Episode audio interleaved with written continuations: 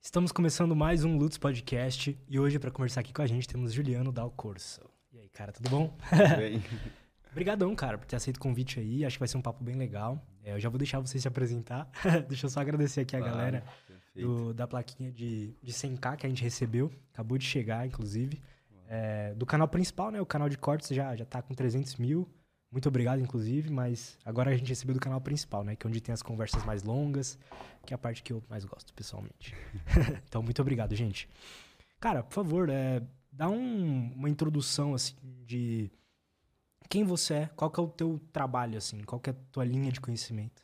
Legal. Então, meu nome é Juliano Dal Corso, eu trabalho como terapeuta e treinador de respiração. Tá. E eu falo treinador e terapeuta porque quando a gente fala de respiração, está totalmente ligado às emoções, né? Então, falar só de treinador para mim é um pouco vazio, assim, um pouco... Precisa entender que quando a gente fala de respiração, envolve sempre a parte emocional. Depois eu vou explicar um pouquinho melhor por quê. né? Então, eu trabalho... E também trabalho com sound healing, né? Terapia sonora, que é a terapia onde a gente trabalha através do som, né? As frequências, eh, trabalha a modulação hormonal, trabalha bastante a questão de relaxamento também, ajudar as pessoas a relaxar um pouco mais através da terapia do som. Muito bom, cara. Bom, você me deu um presentinho aqui, né? Eu já quero te perguntar sobre, mas eu também tenho um presente pra você. Opa, legal. A Insider mandou aqui pra gente uma, Ah, uma dessas camisetas aqui. É uma camiseta é, tecnológica, né? Então os caras têm. Nem sei como eles fazem isso, mas é a melhor camiseta que eu já usei na vida. Então ela é Massa. anti-odor, ela não amassa, ela não desbota, ela tem regula a temperatura. Então quando tá sol, ela não esquenta, mas também quando tá Legal. frio, dá uma regulada. Então é, Obrigadão. te mandaram aí de presentinho. Valeu, O obrigado. pessoal sabe aí, eu sempre falo, pô, melhor camiseta que eu já usei na vida, depois eu quero saber sua Aham, opinião Tá, sincera. com certeza. É, para quem quiser, quem tiver interesse em ver as roupas da Insider aí, o primeiro link da descrição. É, e agora é legal que eles aumentaram o nosso cupom de desconto. Então, cupom LUTS15 é, e você tem 15% de desconto em todo o site da Insider, tá bom? É, faz um teste, compra uma, testa e depois me diz o que, que, que você acha, tá bom? E, cara, então vamos lá. Tá, vamos lá. Você me deu esse livro aqui, As Vantagens do Oxigênio, né? Uhum. Por que a gente não começa falando sobre isso, né? Sobre, sobre respiração, sobre oxigênio, sobre como isso afeta a gente. Legal, legal. Esse é um livro do Patrick McKeown, Deixa eu arrumar aqui só um pouquinho. Aí, legal, que eu traduzi para português, né? aumenta um pouco a sensibilidade dele, por favor. É, eu traduzi para português é, e então é um livro que para mim mudou totalmente meu, a minha visão sobre o corpo humano, não só sobre respiração. Como como a respiração afeta todo o funcionamento do corpo, da mente, das emoções e aí também se a gente parte para um campo mais espiritual, né, a parte mais sutil, é uma outra linha. Aqui a gente fala mais na Ox, a gente fala mais da parte fisiológica, né, do corpo e como o corpo afeta a mente. A gente fala bastante até de três pilares, né, na Oxygen que seria a bioquímica, a biomecânica e efeitos psicofisiológicos, que é o resultado basicamente da bioquímica e da biomecânica, a combinação das duas, e todos os efeitos que vai causar na mente, então, né? Então, conforme o padrão respiratório, conforme o jeito que a gente respira, influencia diretamente a nossa mente. Então, esse livro para mim foi uma revolução, assim, para realmente eu comecei vendo muito vídeo do Patrick, né? é, e virei fã dele, assim, do trabalho dele. Ele é muito conhecido mundialmente, assim, é uma referência no assunto respiração, que ele já foi treinado pelo Buteyko, também já é um método bem conhecido antigo, né, de 1950 mais ou menos o Buteyko. Então o Patrick foi treinado pelo Buteyko e trouxe assim a, a Oxygen Advantage que ele criou com base nisso, né? Então entendendo a fisiologia do corpo, como a respiração afeta todo o funcionamento do corpo, pressão sanguínea, batimento cardíaco, onda cerebral, produção hormonal. Então ela está afetando tudo. né? Então esse livro ele traz uma boa referência, sim. É claro que só ler o livro é algo que, quando a gente fala de respiração, precisa muita prática, né? Muita, muita prática. Não, não tem como a gente evoluir e entender realmente se tu não colocar em prática. Então ele sugere exercícios. Então ele é um livro, mas que tem muito exercício também. Né? Você Que vai vai, lendo e vai fazendo. vai lendo, vai fazendo. E vai medindo, por exemplo, a eficiência da sua respiração. né? Então muitas pessoas, às vezes, que leem o livro me procuram para fazer uma sessão, uma aula de individual, para assimilar o conteúdo, porque ele é bem complexo. A gente fala de respiração, pensa em ar entrando e saindo, mas vai muito além, né? Muito, muito além. Como que é exatamente essa conexão, assim, da, da respiração com o bem-estar mesmo que a gente sente, ou, ou o mal-estar, né? Mal-estar, sim. Então, tem uma relação direta, porque a gente não, não para para perceber. Uma vez que o ar é invisível, né, a gente não consegue ver, a gente não dá a devida importância. Então, A gente respira, em média, um ser humano respira em torno de 20 a 25 mil vezes por dia. Né? Então, bota lá 24 mil, mil vezes por hora. Né? Então, isso está afetando muito a nossa química. Né? Porque o ar a gente não vê, mas é oxigênio, hidrogênio, né? gases que, que tem ali. Então, a forma como a gente respira, a quantidade de ar por minuto, influencia diretamente a química, né? a bioquímica. Então, se eu respiro mais ar ou menos ar, isso está afetando diretamente o meu corpo. E de uma forma muito significativa, muito além do que a maior parte das pessoas imagina. Né? E, só que a, ela é multidimensional, a gente fala. Então a respiração não afeta só quimicamente, ela afeta mecanicamente, em todos os aspectos do funcionamento do corpo. Como assim mecanicamente? Porque, por exemplo, o diafragma ele é o principal músculo da respiração. Então ele é responsável por fazer a ventilação, não a respiração. A respiração é celular, ela acontece lá dentro, nas células. 50 trilhões de células que a gente tem, as 50 trilhões respiram, as 50 trilhões fazem digestão, as 50 trilhões fazem excreção, liberam toxinas. Então, na verdade, a gente é um amontoado de células, né, se a gente for pensar. E, então, ela afeta diretamente todo o funcionamento das células. Então, se a gente respira muito ar, a gente vai ficar, por exemplo, com o pH mais alcalino. Se a gente respira menos, a gente vai ficar mais ácido. E o centro respiratório está sempre regulando. Né? Então, ela afeta quimicamente e afeta mecanicamente, porque o diafragma, além de ser o principal músculo da respiração, ele é o principal músculo de estabilização da coluna vertebral. E está literalmente no centro do corpo humano, né? Ele divide a cavidade torácica da cavidade abdominal. Então, uma vez que ele está no meio, inclusive uma coisa muito interessante que eu aprendi na Irlanda quando eu estive lá com o pessoal, eu não, nunca tinha parado para refletir sobre isso. O diafragma é o único músculo horizontal do corpo. Ele é um, ele é um músculo que literalmente divide o corpo humano. Então, existe. É, todos os fluidos do corpo transitam pelo diafragma. Então, quando a gente perde função diafragmática, a gente fica com o diafragma disfuncional, que a gente fala, é a palavra mais usada, né? É disfuncional, porque ele não está não tá muito eficiente. Ele está ali, ele está funcionando, que se parasse a gente não, não sobreviveria muito tempo, né? Bem pouquinho, na verdade. Mas ele perde funções, então mecanicamente ele está afetando todo o funcionamento, inclusive da digestão. Então, quando a gente fala de respiração, não é só ar entrando e saindo, não é só respirar para estar vivo. Vai muito além disso. As pessoas né, é, é, refletirem sobre o que era falado, inclusive os ancestrais falavam sobre respiração, né? Vai muito, muito além de ar entrando e saindo. Então, é responsável pela postura, é, pelo, pela digestão, pelo movimento. Todos os movimentos devem ter base no, mov na, no movimento da respiração. Isso já está vindo bem à tona agora, né? que tem frases como de alguns grandes autores, além do Patrick, tem vários outros que eu acompanho né? e gosto muito do trabalho, que trazem a ideia de que não existe movimento funcional se a respiração não for funcional. Todo e qualquer movimento que a gente for fazer, sem pensar na respiração antes, o movimento não vai sair correto. Complexo, né? Cara, mas isso é. Eu, pelo menos, percebo diariamente quando eu vou treinar, né? Um exemplo. Uhum, uhum. Ah, faz um agachamento sem respirar direito, por exemplo. É. Aí é que tá. Mas a, a, verdade é que a gente. A, a, o corpo, a, função, a respiração, né? Ela é automática. Sistema nervoso autônomo que está controlando a respiração a maior parte do tempo. Mas ela é uma das únicas, se não a única que realmente tem uma eficiência grande, né? Que pode ser manual. Então eu consigo trazer a minha consciência para a minha respiração, tirar ela do meu subconsciente, que é programa, está rodando programa, e é 95 a 99% do funcionamento do nosso corpo é programa, a gente não está consciente. Então ela está lá naquela automatização. E essa automatização foi construída conforme o nosso estilo de vida, conforme a nossa. que na, na verdade já começou na gestação, né? Então, o padrão de respiração que a gente tem hoje é resultado dessa dessa nossa, da, da nossa vida inteira. Né? Então, se a gente respira de forma disfuncional, provavelmente é porque a gente, em muitos momentos onde a gente deveria se expressar, a gente travou. Por isso que o diafragma é considerado um músculo emocional. O músculo das emoções ele é considerado. Então, é só refletir um pouquinho, né? Quando a gente chora, quando a gente dá risada, vamos pegar as principais emoções, né? Raiva, medo, tristeza, alegria, nojo. Todas elas estão afetando diretamente o funcionamento do diafragma. Quando a gente chora, a gente faz o quê? É dar aquele o diafragma dá aquele, tipo um soluço assim, né? Uhum.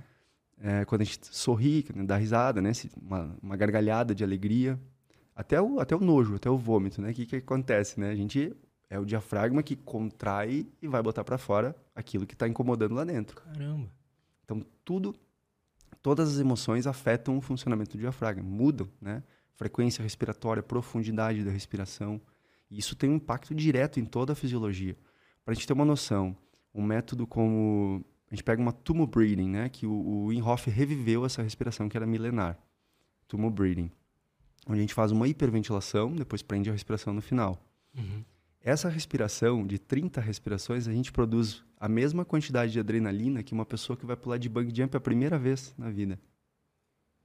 Ou seja, olha o quanto a respiração afeta os nossos hormônios. Então, quantas pessoas às vezes não estão com desregulação né, hormonal e sequer fazem ideia e suspeitam que pode ser o resultado de uma respiração deficiente, uma, uma ineficiente, né? Disfuncional, melhor seria a palavra mais correta. Bom, você acha que o ser humano ancestral, assim, ele já ele respirava bem? Sim. É? Uhum. E hoje em dia a gente não está sabendo respirar? É, tem, além desse livro aqui, As Vantagens do Oxigênio, que em inglês ele é The Oxygen Advantage, né? Que é do Patrick.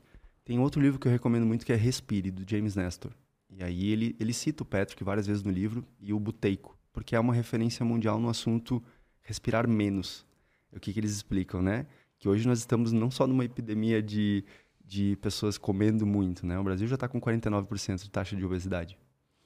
Mas que a gente é, a está hiperventilando muito. Então, o ser humano hoje está respirando muito além da necessidade metabólica do momento presente. Isso é o nome hiperventilação. Se a gente for traduzir, então, é, é né, trazer o, o, que, o significado, né? Respirar além da necessidade metabólica do momento presente. Então, é como se estivesse com o carro parado na sinaleira e acelerando. Basicamente é isso. Então, a maior parte das pessoas hoje está hiperventilando. Isso explica níveis gigantescos de ansiedade e também de depressão. Porque se a gente hiperventila durante a noite, a gente não atinge os sonos profundos. E aí, como o próprio Patrick fala, né? O que, que veio primeiro? Ovo a galinha, aquela história, né? É, o que, que, que, que causou o quê? A depressão causou a, a insônia ou a insônia causou a depressão?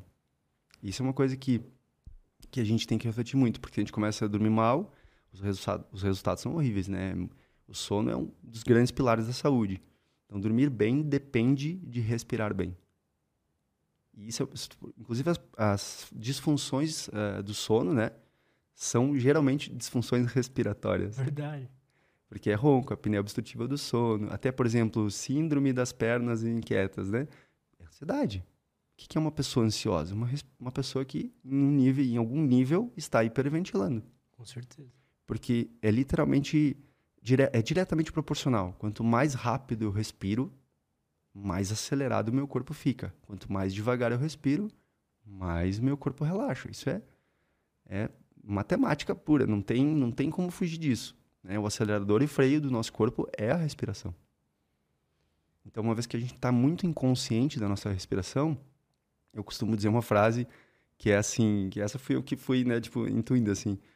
É, se a gente não está consciente da nossa respiração, as nossas emoções estão nos respirando tô com raiva, eu tô bufando, literalmente. Se eu tô muito triste, eu tô com aquela respiração né, muito fraquinha ali, não tem, não tem vida, não tem, não tem vontade de fazer as coisas, né? Então, e ambas, apesar de nós estarmos hoje numa pandemia de hiperventiladores, é, também acontece, né? A depressão está mais ligada a uma falta de ação, uma, uma, uma, falta de vontade de fazer as coisas, né? Claro que envolve muita coisa né, Lutz? Mas é, é, a questão é, se a respiração é, é, esse acelerador, esse freio, quanto, quanto eu posso regular o meu corpo para sair desse processo? E aí que é interessante, né? Porque me corrija se eu estiver errado, mas da mesma forma que as emoções, ansiedade, raiva vão controlar a nossa respiração, a Sim. gente tem poder de controlar a nossa respiração para mudar essas, esses sentimentos, nessas emoções. É, aí que tá. Nós somos um dos únicos seres, pelo menos não se conhece outro, que consegue controlar a própria respiração. E a gente não percebe, mas que eu sempre digo que a fisiologia vem primeiro. Porque muito antes de tu pensar, a gente está aqui conversando agora e ouve um estouro, barulho, né? Muito antes de tu pensar se tu vai para lá ou para cá, ou vai lutar ou vai fugir, o teu corpo já mudou toda a química em milésimos de segundo para te dar uh, a possibilidade de agir, ou seja, vai jogar lá cortisol na corrente sanguínea em uma é grande foda, né?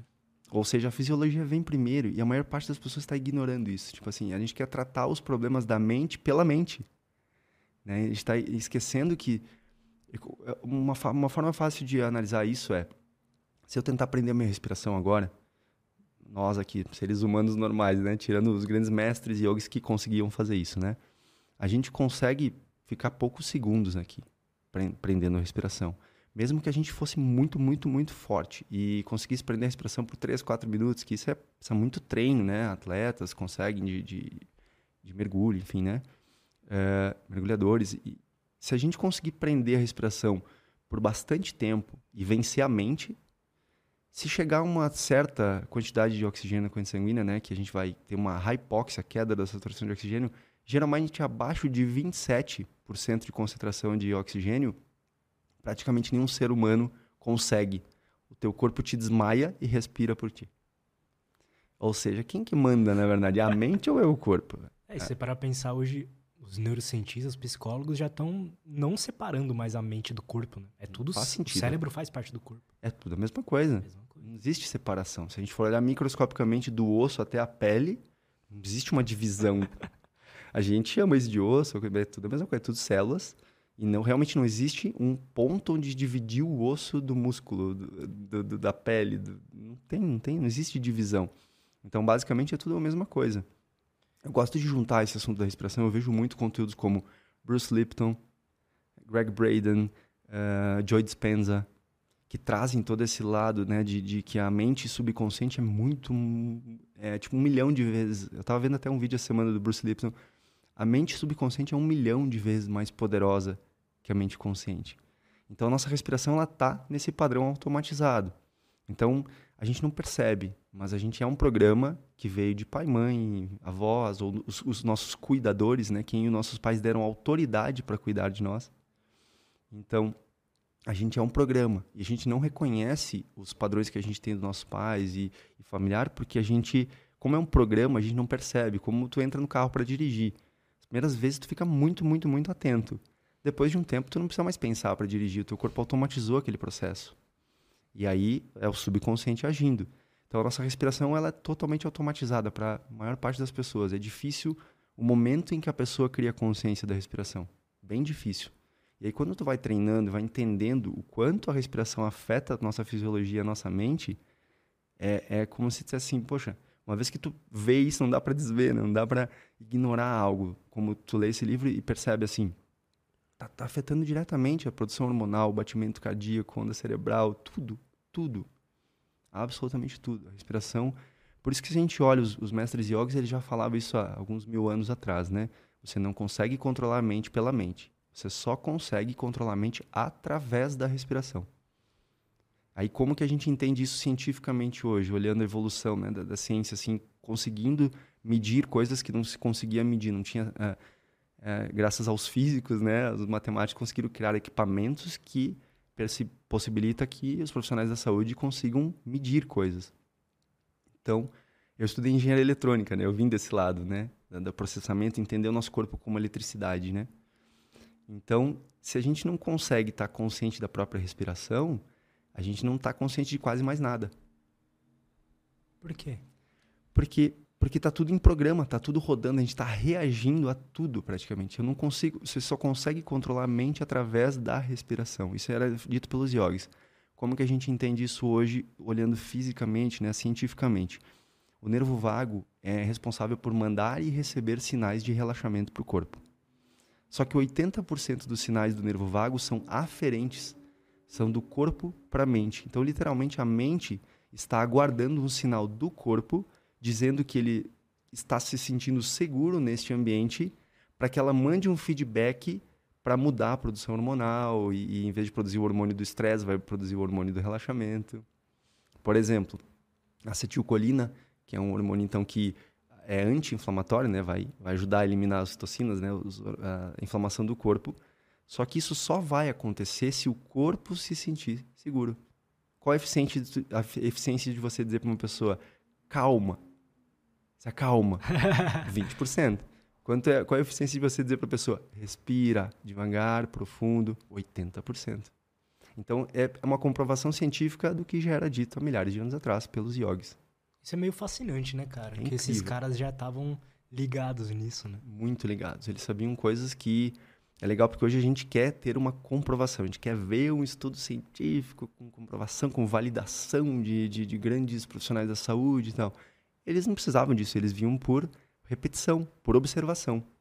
Então eles iam treinando, testando, né? Faziam as respirações, as pranayamas, né? Que são que, que na verdade é, a gente encontra em algumas Vedas, em uh, escrituras mais antigas, por exemplo, que tu não poderia ensinar um pranayama mais avançado para uma pessoa que estava com o corpo inflamado ou cheio de traumas, porque ela ia descobrir um superpoder e ela ia reproduzir mais do que estava nela. Se ela tinha muito medo, ela ia aumentar o medo. Que interessante isso. É, não, aí por isso que a respiração existe um certo cuidado. Eu, por exemplo, não costumo sair ensinando em vídeos no YouTube ou no, no Instagram é, coisas que que podem afetar muito a pessoa. Uma é. pessoa que está extremamente ansiosa, com medo, você dá um exercício daquele lá de respirar 30 vezes, segurar a respiração, ela pode. E é o que está acontecendo muito, né? Eu, eu gosto muito do método Winhoff e uso. Foi o que me chamou, foi o que me pescou, inclusive, para aprofundar. Mas a verdade é, já estamos todos muito ansiosos. Então o caminho não era hiperventilar. Jamais. Pode ter um certo efeito ali no momento só que queira ou não potencializa algo que talvez está escondido lá dentro de mim. Então eu tenho uma vontade muito grande de mudar minha vida, mas eu vou para que direção eu estou indo? Porque a gente tem que saber para que direção a gente está indo. Não é só ação que importa. Porque eu posso fazer ação, ação, ação para chegar lá, mas não era lá legal, não era bem lá que eu queria ir talvez. Né? Então, o que, que a gente ensina na Oxygen? Né? Que primeiro a gente deveria acalmar o corpo, ensinar as pessoas a respirar menos, respirar mais devagar de forma mais profunda, mais consciente do movimento do diafragma, para depois ir para técnicas avançadas, onde eu vou hiperventilar e mexer drasticamente com a minha mente, com a produção hormonal e com tudo mais. Porque senão é, é, é aquela questão, né? A gente não pode simplesmente sair fazendo coisas sem entender o porquê a gente está fazendo aquilo. Uhum. Né? Então, o que, que acontece? Uh, falando um pouco mais da, da, fisiologia aqui, né? O ser humano em repouso, como a gente agora aqui, estamos se exercitando, não estamos fazendo nada muito intenso que exija muita energia. A gente deveria estar respirando em torno de 4 a 6 litros por minuto de ar. E a maior parte das pessoas está respirando entre 12 e 15, podendo chegar a 18, sim, em média, né? Claro. É muito complexo para a gente dizer que é isso, mas tá todo mundo respirando muito, né? Tá, tá hiperventilando. E uma das grandes questões aqui é que existe um grande mal entendido que é muito comum a gente ver nos ambientes de, de, de esportes, geral, de praticamente todos, né? é que o gás carbônico é um vilão. É que a gente tem que eliminar ele, porque ele é tóxico e, de fato, 70% das toxinas que o corpo elimina saem pela respiração. Os outros 30 saem em forma de líquido. Então, 20 pela, pela transpiração, 7 pela urina e 3 pelas fezes. 70% das toxinas são eliminadas pelo sistema respiratório. Então, de fato, a gente tem que eliminar o gás carbônico. Mas isso é diferente de eu eliminar o gás carbônico no momento presente, porque não, não chegou a acumular mais. Eu não estou, digamos, eliminando uma quantidade que é acumulativa. Eu estou eliminando aquele momento presente. Não vai uhum. resolver o meu problema de eliminação de toxinas. Se eu estou inflamado, intoxicado, eu hiperventilar não vai resolver. Pelo contrário, vai me deixar ansioso, eu vou produzir mais hormônios que são é, do estresse, né? Que vão inflamar o meu corpo e menos do an dos anti-inflamatórios. Então, na verdade, para uma pessoa se acalmar, ela precisa respirar devagar, né? E aí o que, que acontece? Aí entra essa questão do gás carbônico. A maior parte das pessoas não tolera uma quantidade de gás carbônico que seria o ideal, que seria em torno de 40 milímetros de pressão de mercúrio na corrente sanguínea.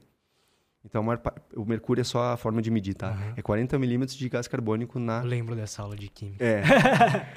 então, o que, que, acontece? Se eu não tolero o gás carbônico, né? Uma pessoa que não consegue tolerar uma quantidade um pouquinho maior de gás carbônico, o que, que vai acontecer? Surge uma situação. Eu... Me, me tirou do meu, do meu eixo, né? Do meu estado normal. O movimento cerebral começa a aumentar porque o oxigênio, o cérebro sozinho consome em torno de 20% da energia do oxigênio. Então, se eu começo a ficar agitado, o meu cérebro começa a trabalhar. Por consequência, consumiu mais energia. Se consumiu mais energia, tem que eliminar mais gás carbônico. Então a tendência, assim que eu começo com o movimento cerebral mais rápido, é começar a aumentar a minha respiração. Então o que, que vai acontecer nesse momento?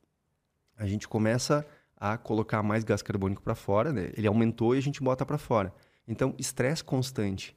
A gente vai mudando o nosso padrão né? de, de, de tolerância a gás carbônico. Então, a maior parte das pessoas não consegue tolerar esse aumento de gás carbônico e já começa, então, a desligar partes do cérebro que são mais inteligentes e entrar no modo sobrevivência. Que é isso que acontece quando a gente está em estado de luta ou fuga, né? Que é o ramo uh, simpático do sistema nervoso autônomo. Luta ou fuga. Então, sangue vai para as periferias, né? Para os extremos do corpo, para que a gente possa lutar ou fugir. E aí começa, por exemplo, quando a gente começa a hiperventilar, o cérebro desliga funções que são muito... Eu não preciso resolver uma uma expressão aritmética para pular um muro. Se o bicho estiver correndo atrás de mim, o que eu preciso é agilidade, força, cortisol né, na sequência sanguínea para ter essa habilidade de pular o um muro. Mas eu não preciso resolver uma equação muito complexa. Então o corpo desliga partes que não são muito importantes do cérebro. O córtex é a parte mais é, racional. Né? Então o que, que vai acontecer? A gente precisa aprender a tolerar mais gás carbônico na corrente sanguínea. Porque senão qualquer situaçãozinha nos coloca em estado de luta ou fuga rapidamente, em milissegundos. É um movimento cerebral mais rápido, em poucos segundos já começa a aumentar a quantidade de gás carbônico. O, o bulbo, né, o centro respiratório, vai lá monitorar primeiro o gás carbônico, esse também é outro talvez mal entendido. O, o sistema respiratório está monitorando primeiro o gás carbônico.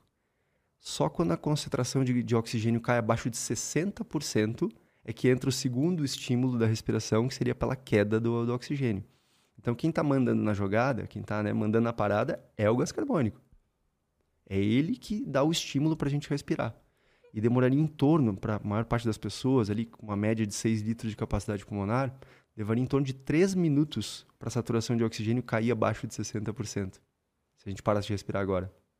O que, que faz uma pessoa estar tá sensível ao gás carbônico, igual você falou? ela foi, ela foi perdendo, ela foi ficando sensível ao gás carbônico por um padrão cada vez mais rápido de respiração, por um mundo muito acelerado. Hoje a gente quer fazer 400 coisas ao mesmo tempo. E o ser humano não, não é bem desenhado, desenvolvido para isso. A gente dá conta por um tempo, em situações momentâneas. Agora, passar dias, semanas, meses, anos nesse estado de estresse, de, né, de fazer, fazer, fazer, fazer, fazer nos afasta do ser. O ser humano já foi mais contemplativo do que a gente é hoje. Hoje a gente está né, querendo fazer, querendo fazer, e a gente esqueceu do ser. E isso foi então alterando o nosso corpo, porque ele se adapta, né? Essa é uma das grandes uh, é uma vantagem que a gente, vantagens que a gente tem. Nosso corpo ele se adapta facilmente. Se a gente está aqui agora, está frio, a gente vai para uma região quente, em alguns dias o nosso corpo vai se adaptar. E vice-versa, sai de uma região quente, vou para uma região fria, o nosso corpo se adapta rapidamente, né? Então, ele cria padrões. Porque é, é normal, o subconsciente foi feito para isso. Ele é feito para isso. O nosso corpo é o nosso subconsciente.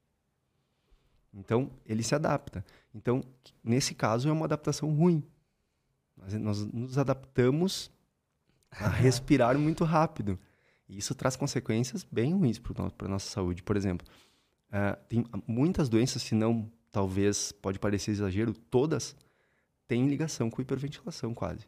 Se a gente olha diabetes, pressão alta, é, ansiedade, insônia, é muito longa a lista de, de doenças causadas pela hiperventilação. Eles já, te, eles já estão descobrindo ligação com a osteoporose. Então, a forma que a gente respira afeta nossos ossos. E o efeito não é tão difícil de entender.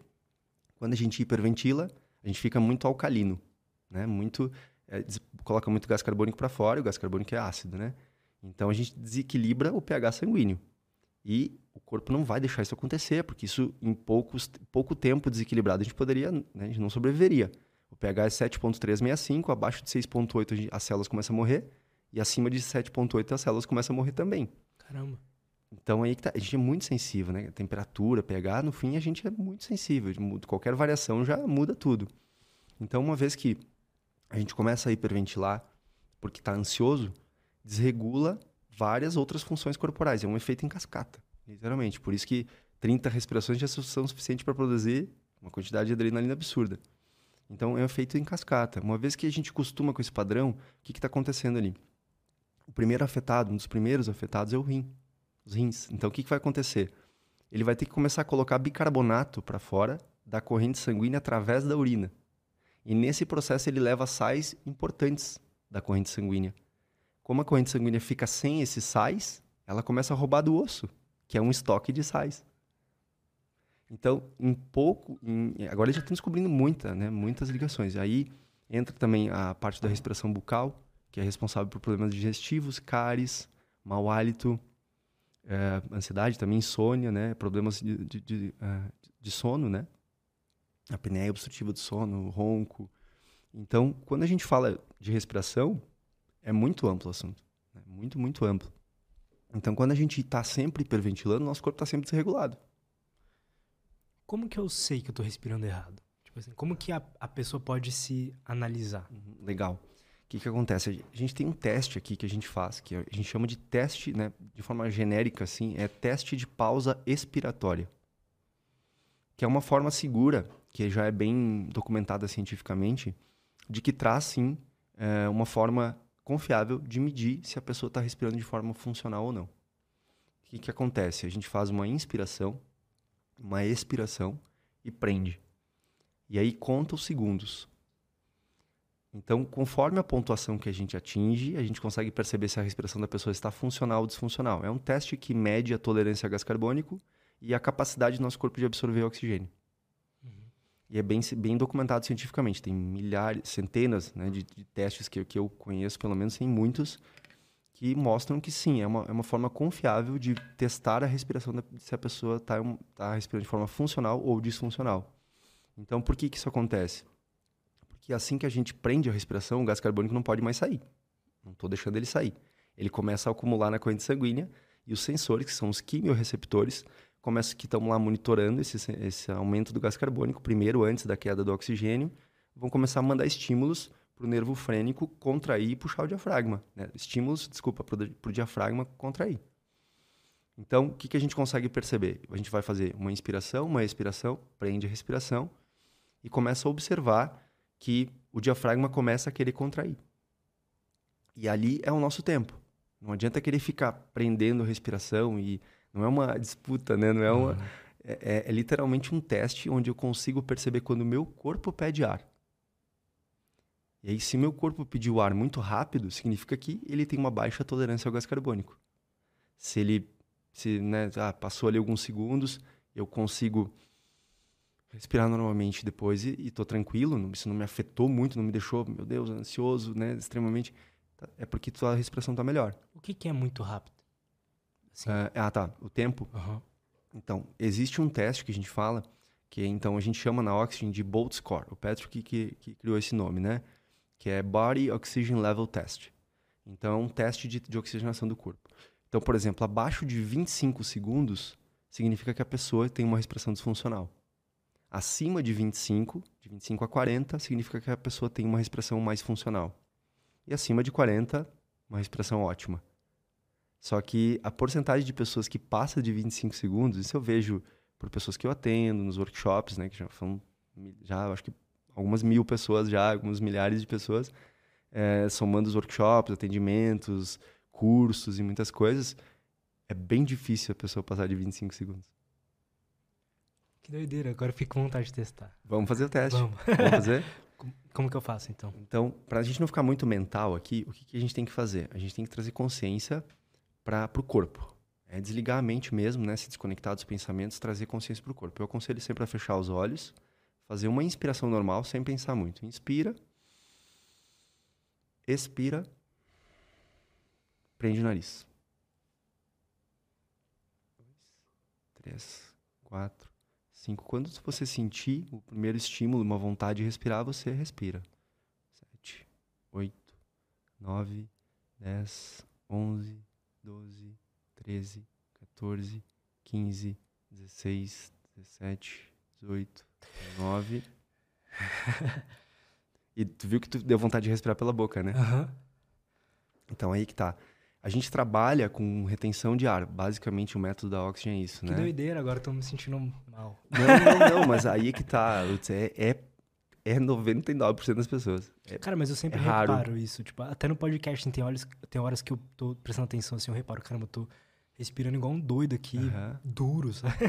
Tá tudo bem, acolhe isso. Eu sempre digo pro pessoal, acolhe isso, porque, tipo assim, que legal que eu tô tendo acesso a essa informação, porque senão a gente fica preso na culpa, né? Por isso que eu digo, falar de treinamento de respiração e não falar de, de emoções, não falar de um lado terapêutico, tu tá falando metade do trabalho. Todo terapeuta de respiração, todo treinador de respiração é um terapeuta, não tem como ser diferente, né? Tu mexe com as emoções diretamente. Tanto que não é recomendado, por exemplo, aqui a gente fez porque eu, eh, né, estamos aqui entendendo como funciona. Mas não é recomendado pedir para uma pessoa aprender respiração como eu fiz assim do nada, porque ela pode ter uma crise de pânico. É isso, inclusive, que desencadeia uma crise de pânico. É, a sensação de falta de ar está totalmente ligada à crise de pânico. Então, como que a gente tira uma pessoa de- da, da crise de pânico? Bom, pode dar remédio, mas isso é um. Né, tô tapando o sol com a peneira. ou eu vou resolver a causa. O que, que é a causa? Uma respiração disfuncional. Porque o que, qual que é a sensação? Uma sensação de que vai morrer. Por quê? Porque não vem ar. Parece que não está conseguindo respirar. E a gente vai ver, geralmente, a pessoa tá. Tá aqui já no limite. Falta o quê? Soltar. Soltar. Porque aí a próxima inspiração se torna grande de novo. Geralmente ela já tá. Já tá aqui, entendeu? Não, não, não consegue mais lidar com a própria respiração de tão, de tão afetada que está, né? Então a gente tem que ter muita paciência, muita calma para fazer esse processo devagar. Então a gente faz, por exemplo, pequenas retenções de ar. Uma das melhores formas de tirar uma pessoa de uma crise de pânico é inspira, expira, retém por 5 segundos, porque 5 segundos praticamente todo mundo consegue. Respira de novo por um tempinho, inspira, expira, prende por 5 segundos, porque a gente vai fazendo com que o gás carbônico vá aumentando de forma lenta. E como eu falei antes, né, o gás carbônico não é o vilão como a gente acha que ele é. Na verdade, se o nosso pH aumentar muito, né, se a gente ficar hiperventilando muito, a gente colocasse muito gás carbônico para fora, a gente poder, não sobreviveria. Então, não é bem assim. O gás carbônico, se ele faltar, a gente também não, não sobrevive. Apesar do oxigênio ser a molécula da vida, que deu vida para os seres vivos, né? É, ela também tem o preço dela, né? O excesso do oxigênio nos envelhece. Quando a gente fala em estresse oxidativo, às vezes a gente fala tem que mudar a alimentação, que aquilo é anti, é, né, é, gera estresse oxidativo, é un- anti né, enfim. Mas, ei, a gente respira 24 mil vezes por dia. 90% do pH é controlado pela respiração. E a gente fala de tantas coisas para controlar a, a, né, a nossa longevidade, o estresse oxidativo, e não fala da principal, que é a respiração. Pois é, né, cara? Por isso que o James Nestor fala no livro Respire. É, ele chamou o livro de Respire, a nova ciência de uma arte perdida. Porque isso já era sabido lá atrás. Ele conta, e inclusive ele usa até o Patrick como referência várias vezes, né? O Patrick tem nesse livro aqui, ele cita o James Catlin. Ele visitou muitas tribos indígenas, né? E ele, se ele perguntasse para os xamãs qual era o segredo da saúde, era respirar pelo nariz. Esse era o segredo da saúde, segundo os xamãs nas tribos antigas. Eles sabiam que se você respirasse pela boca, você estaria uma porta de entrada para todas as doenças. Interessante, né? Incrível. Quando eu li isso, eu fiquei, uau, por que, que isso não é falado hoje? Por que, que ninguém fala? A gente vai né, fazer uma consulta, trabalha quase tudo, mas quase ninguém, quase nenhum profissional da saúde hoje pergunta se a pessoa respira ou faz um teste que é cientificamente comprovado, que tem um embasamento e te diz sim, se a pessoa tem uma, né, consegue passar de tantos segundos, ela tem uma respiração melhor. Como é feito isso? Mede de nível de concentração de oxigênio, de gás carbônico, hormonal. E testa, né? Tudo por teste. E é algo tão nuclear, assim, do ser humano, né? Respirar, cara. É impossível sobreviver sem respirar, né? Se perdeu. Se perdeu. Um conhecimento que se perdeu. Então, ele, por exemplo, ele cita também que se a gente olhasse há 500 anos atrás, não existia dente torto. Ele fala que ele, né, olhando os crânios, ah, algumas centenas de anos atrás, não existia dente torto. Ele até brinca assim que né, ele- essas tribos que ele visitou, os dentes deles eram retos como, uma, como teclas, teclas de um piano. Perfeitos. Porque o que, que entorta os dentes? Respiração bucal. Sério, cara? Simples, simples assim. Ah, é isso? É respiração bucal, pode perguntar. Hoje está vindo à tona, né? Para os dentistas já está ficando bem, bem já sabe, mas hoje está vindo muito mais à tona, assim, né? que você que a língua certa está no céu da boca. Sempre, toda ela encostada no céu da boca. Não a ponta, né? Toda ela, desde lá de trás. E é isso que dá sustentação para os dentes crescerem corretamente. Então, o que, que entorta o dente? Né? Eu usei aparelho, eu fui um respirador bucal, com certeza. Eu descobri isso há 4, 5 anos atrás. Então, o meu dente é torto, mas eu usei aparelho também. eu usei aparelho, então eu, eu era, com certeza, sempre, é, sempre fui um respirador bucal é, porque tinha dente bem torto. Então, o que, que acontece? Se a língua não está no céu da boca, não tem a, a sustentação para que os dentes nasçam né, de, de forma alinhadas. Tá? Nasçam alinhados. Então, mas vai muito além disso. A língua, ela é um leme de estabilização do corpo. Ela está ligada até o dedão do pé, pela fáscia. É, ah, não, a língua é muito mais importante do que a gente imagina. Muito, muito, muito mais. Ela, ela que dá sustenta, ela que deveria dar a sustentação para nossa cabeça reta. Então hoje a gente olha que tá todo mundo, né? Por causa do celular, tá todo mundo assim, né? Um dos motivos também é a respiração bucal, porque a, a língua no céu da boca é que dá essa sustentação. Então, se a gente não tá com a língua no céu da boca, o que acontece geralmente, né? Vem bruxismo, essa, aperta aqui. Então, tem, vai muito além, realmente. Falar de respiração, por isso que eu digo, ela é multidimensional. Né? Isso é bem... Todos os estudos científicos que, que, que têm, assim, um bom embasamento, que são bem feitinhos, né? Eles sempre analisam os três aspectos bioquímica, biomecânica e efeitos psicofisiológicos. Por exemplo, se uma pessoa está ansiosa, eu digo para ela respirar fundo, daqui a pouco ela já estava hiperventilando, e eu vou mandar ela respirar fundo, ela vai hiperventilar ainda mais. Então, a primeira instrução, a instrução de dizer respira fundo, eu estou falando de biomecânica. Legal, realmente é muito importante. Mas eu não posso esquecer a bioquímica, que é a quantidade de respirações por minuto. Que está tudo interligado. Então, uma vez que o, gás carbônico ele é vasodilatador, se a gente coloca muito gás carbônico para fora, vasoconstrição. Então, quantas pessoas não estão aí cheias de dores no corpo, travadas, com dor no pescoço, dor na, na lombar, dor aqui, dor ali, porque não está oxigenando direito o corpo, porque está hiperventilando. E nós temos 120 mil quilômetros de, de vasos sanguíneos, né? É absurdo esses números são incríveis, né? O pulmão, nossos pulmões são 50 vezes, a gente tem 50 vezes mais área de contato com o meio ambiente, né? com o meio externo, nos pulmões do que na pele. É como se tivesse... Que doideira. Cinco, se tu esticar os pulmões, dá uma quadra de tênis. Ele é muito elástico, né? Se tu esticasse ele, daria uma quadra de tênis, de tão grande que é os pulmões. Então a gente tem muito mais área de contato interna com o meio ambiente do que externa. Faz todo sentido. 50 vezes mais do que a, a pele. Então, é a primeira fonte, a primeira barreira de proteção do nosso corpo é o nariz. Ele tem 30 funções respiratórias. 30. Além Como assim, funções respiratórias? Ah, isso é bem legal. Esse é um assunto muito que eu gosto muito de falar. É, 30 funções respiratórias. Então, as narinas vão aquecer o ar para que ele chegue a 37 graus no pulmão. Se eu faço isso, eu estou fazendo o quê? Levando o ar gelado para o meu pulmão. Esse é o, é o causador de asma. A asma é causada pela respiração bucal, basicamente. Ah, mas tem genética. Bom, aí eu já gosto muito do Bruce Lipton, né? Epigenética. Ele explica que, na verdade, é o ambiente que molda a célula e não o núcleo. Se ele, a gente pode falar um pouquinho depois disso. Deixa eu concluir essa questão da narina. É, quando a gente respira rápido e pela boca, a gente está levando ar gelado para o pulmão. E isso vai desencadear asma rinite, sinusite, porque eu estou inflamando o meu pulmão, se não passou pela barreira mecânica, química que tem nas narinas. Uma vez que inflamou o pulmão, não existe separação do pulmão até a narina. Se inflama o pulmão, vai congestionar a narina. Vai, vai inflamar a narina. Então, o que está acontecendo? Dessas 30 funções, então, aquece o ar, umidifica, remove bactérias e vírus, e não é só mecânico, não é só os pelinhos, tem o óxido nítrico, que é uma molécula muito importante uma das, assim, é considerada tipo a molécula da saúde. Em 92, os caras, os cientistas que descobriram ganharam o prêmio Nobel. Porque ela é uma molécula sinalizadora, ela tem muitas funções, muitas, muitas, né? Então o óxido nítrico só é produzido, assim, na, nos seios paranasais. Se respirou pela boca, perdeu o óxido nítrico. E ele tem muitas funções. Ele é vasodilatador, então ele começa a expandir, a dilatar as vias aéreas né, superiores e melhora também a perfusão, a troca gasosa nos alvéolos pulmonares.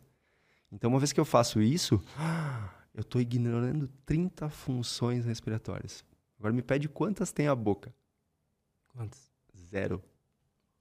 Zero funções Então respiratórias. ela não foi feita de jeito nenhum para respirar em nenhum momento. Em nenhum momento.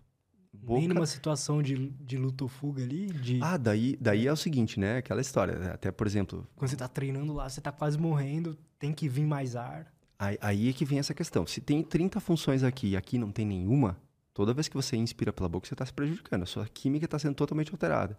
Como a saliva prepara o alimento para chegar no estômago, a narina prepara o ar para chegar no pulmão. Não é muito difícil de entender, no fundo, né? A gente, a gente aqui ignora. A gente só vê 30% do nariz, 70% está embutido na face. Nosso nariz é enorme. Então, tem muitas funções. E olha que interessante, porque daí, por que, que a gente fala sempre em efeitos psicofisiológicos? Porque quando a gente fala ah, dessas 30 funções, tem funções de, então, eh, do óxido nítrico, que é vasodilatador, de aquecer o ar, umidificar o ar, mas também tem funções cognitivas, de equilíbrio entre hemisfério direito e esquerdo do cérebro.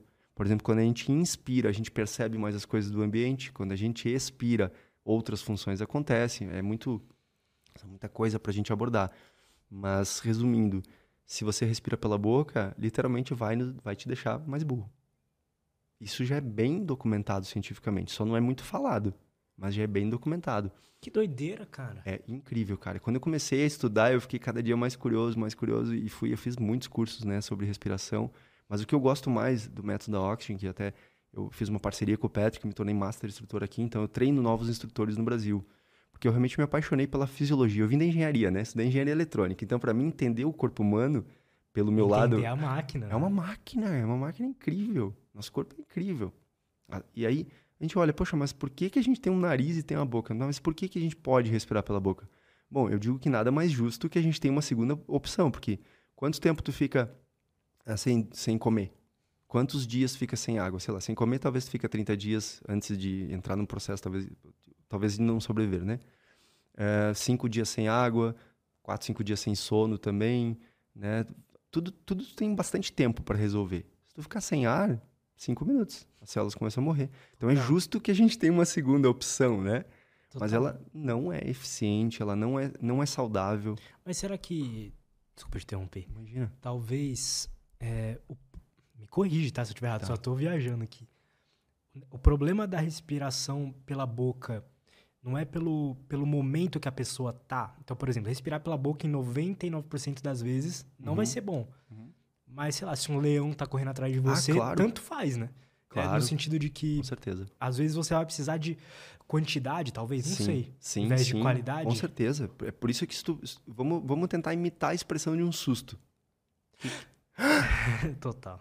Porque daí tu enche rápido pela, pela boca, passa 50% mais ar do que pelo nariz. Então tu vai encher na metade do tempo. Tu vai fazer e correr. E aí, como é, eu costumo dizer assim, se tu engolir uma bactéria, dane-se. Se o leão te comer, a, a bactéria vai pro leão, né? Então o corpo nessa hora ele não tá preocupado com a bactéria. Parecido com o mecanismo do estresse, né? Assim, de estresse 99% do tempo não é bom, mas em momentos específicos é super necessário. É, aí a gente pode falar um pouquinho de hormese depois. A gente pode Ótimo. lembrar de falar de hormese, porque na verdade a gente precisa do estresse. O estresse não. A gente confunde, né? Ah, estresse. Estresse em, em longo, de longa duração. É ruim. O de curta, de, de- de período curto, que é a hormese, não é só importante, ele é fundamental para nossa saúde. Sem isso a gente ficaria doente, com certeza, né? Então, a boca não serve para respirar. Ela serve para se expressar, porque queira ou não, quando eu tô falando, eu tô fazendo uma expiração. Ah, qual é a diferença? Saiu ar, quando eu contraí a garganta, saiu voz, né? Som. Mas na verdade é uma expiração.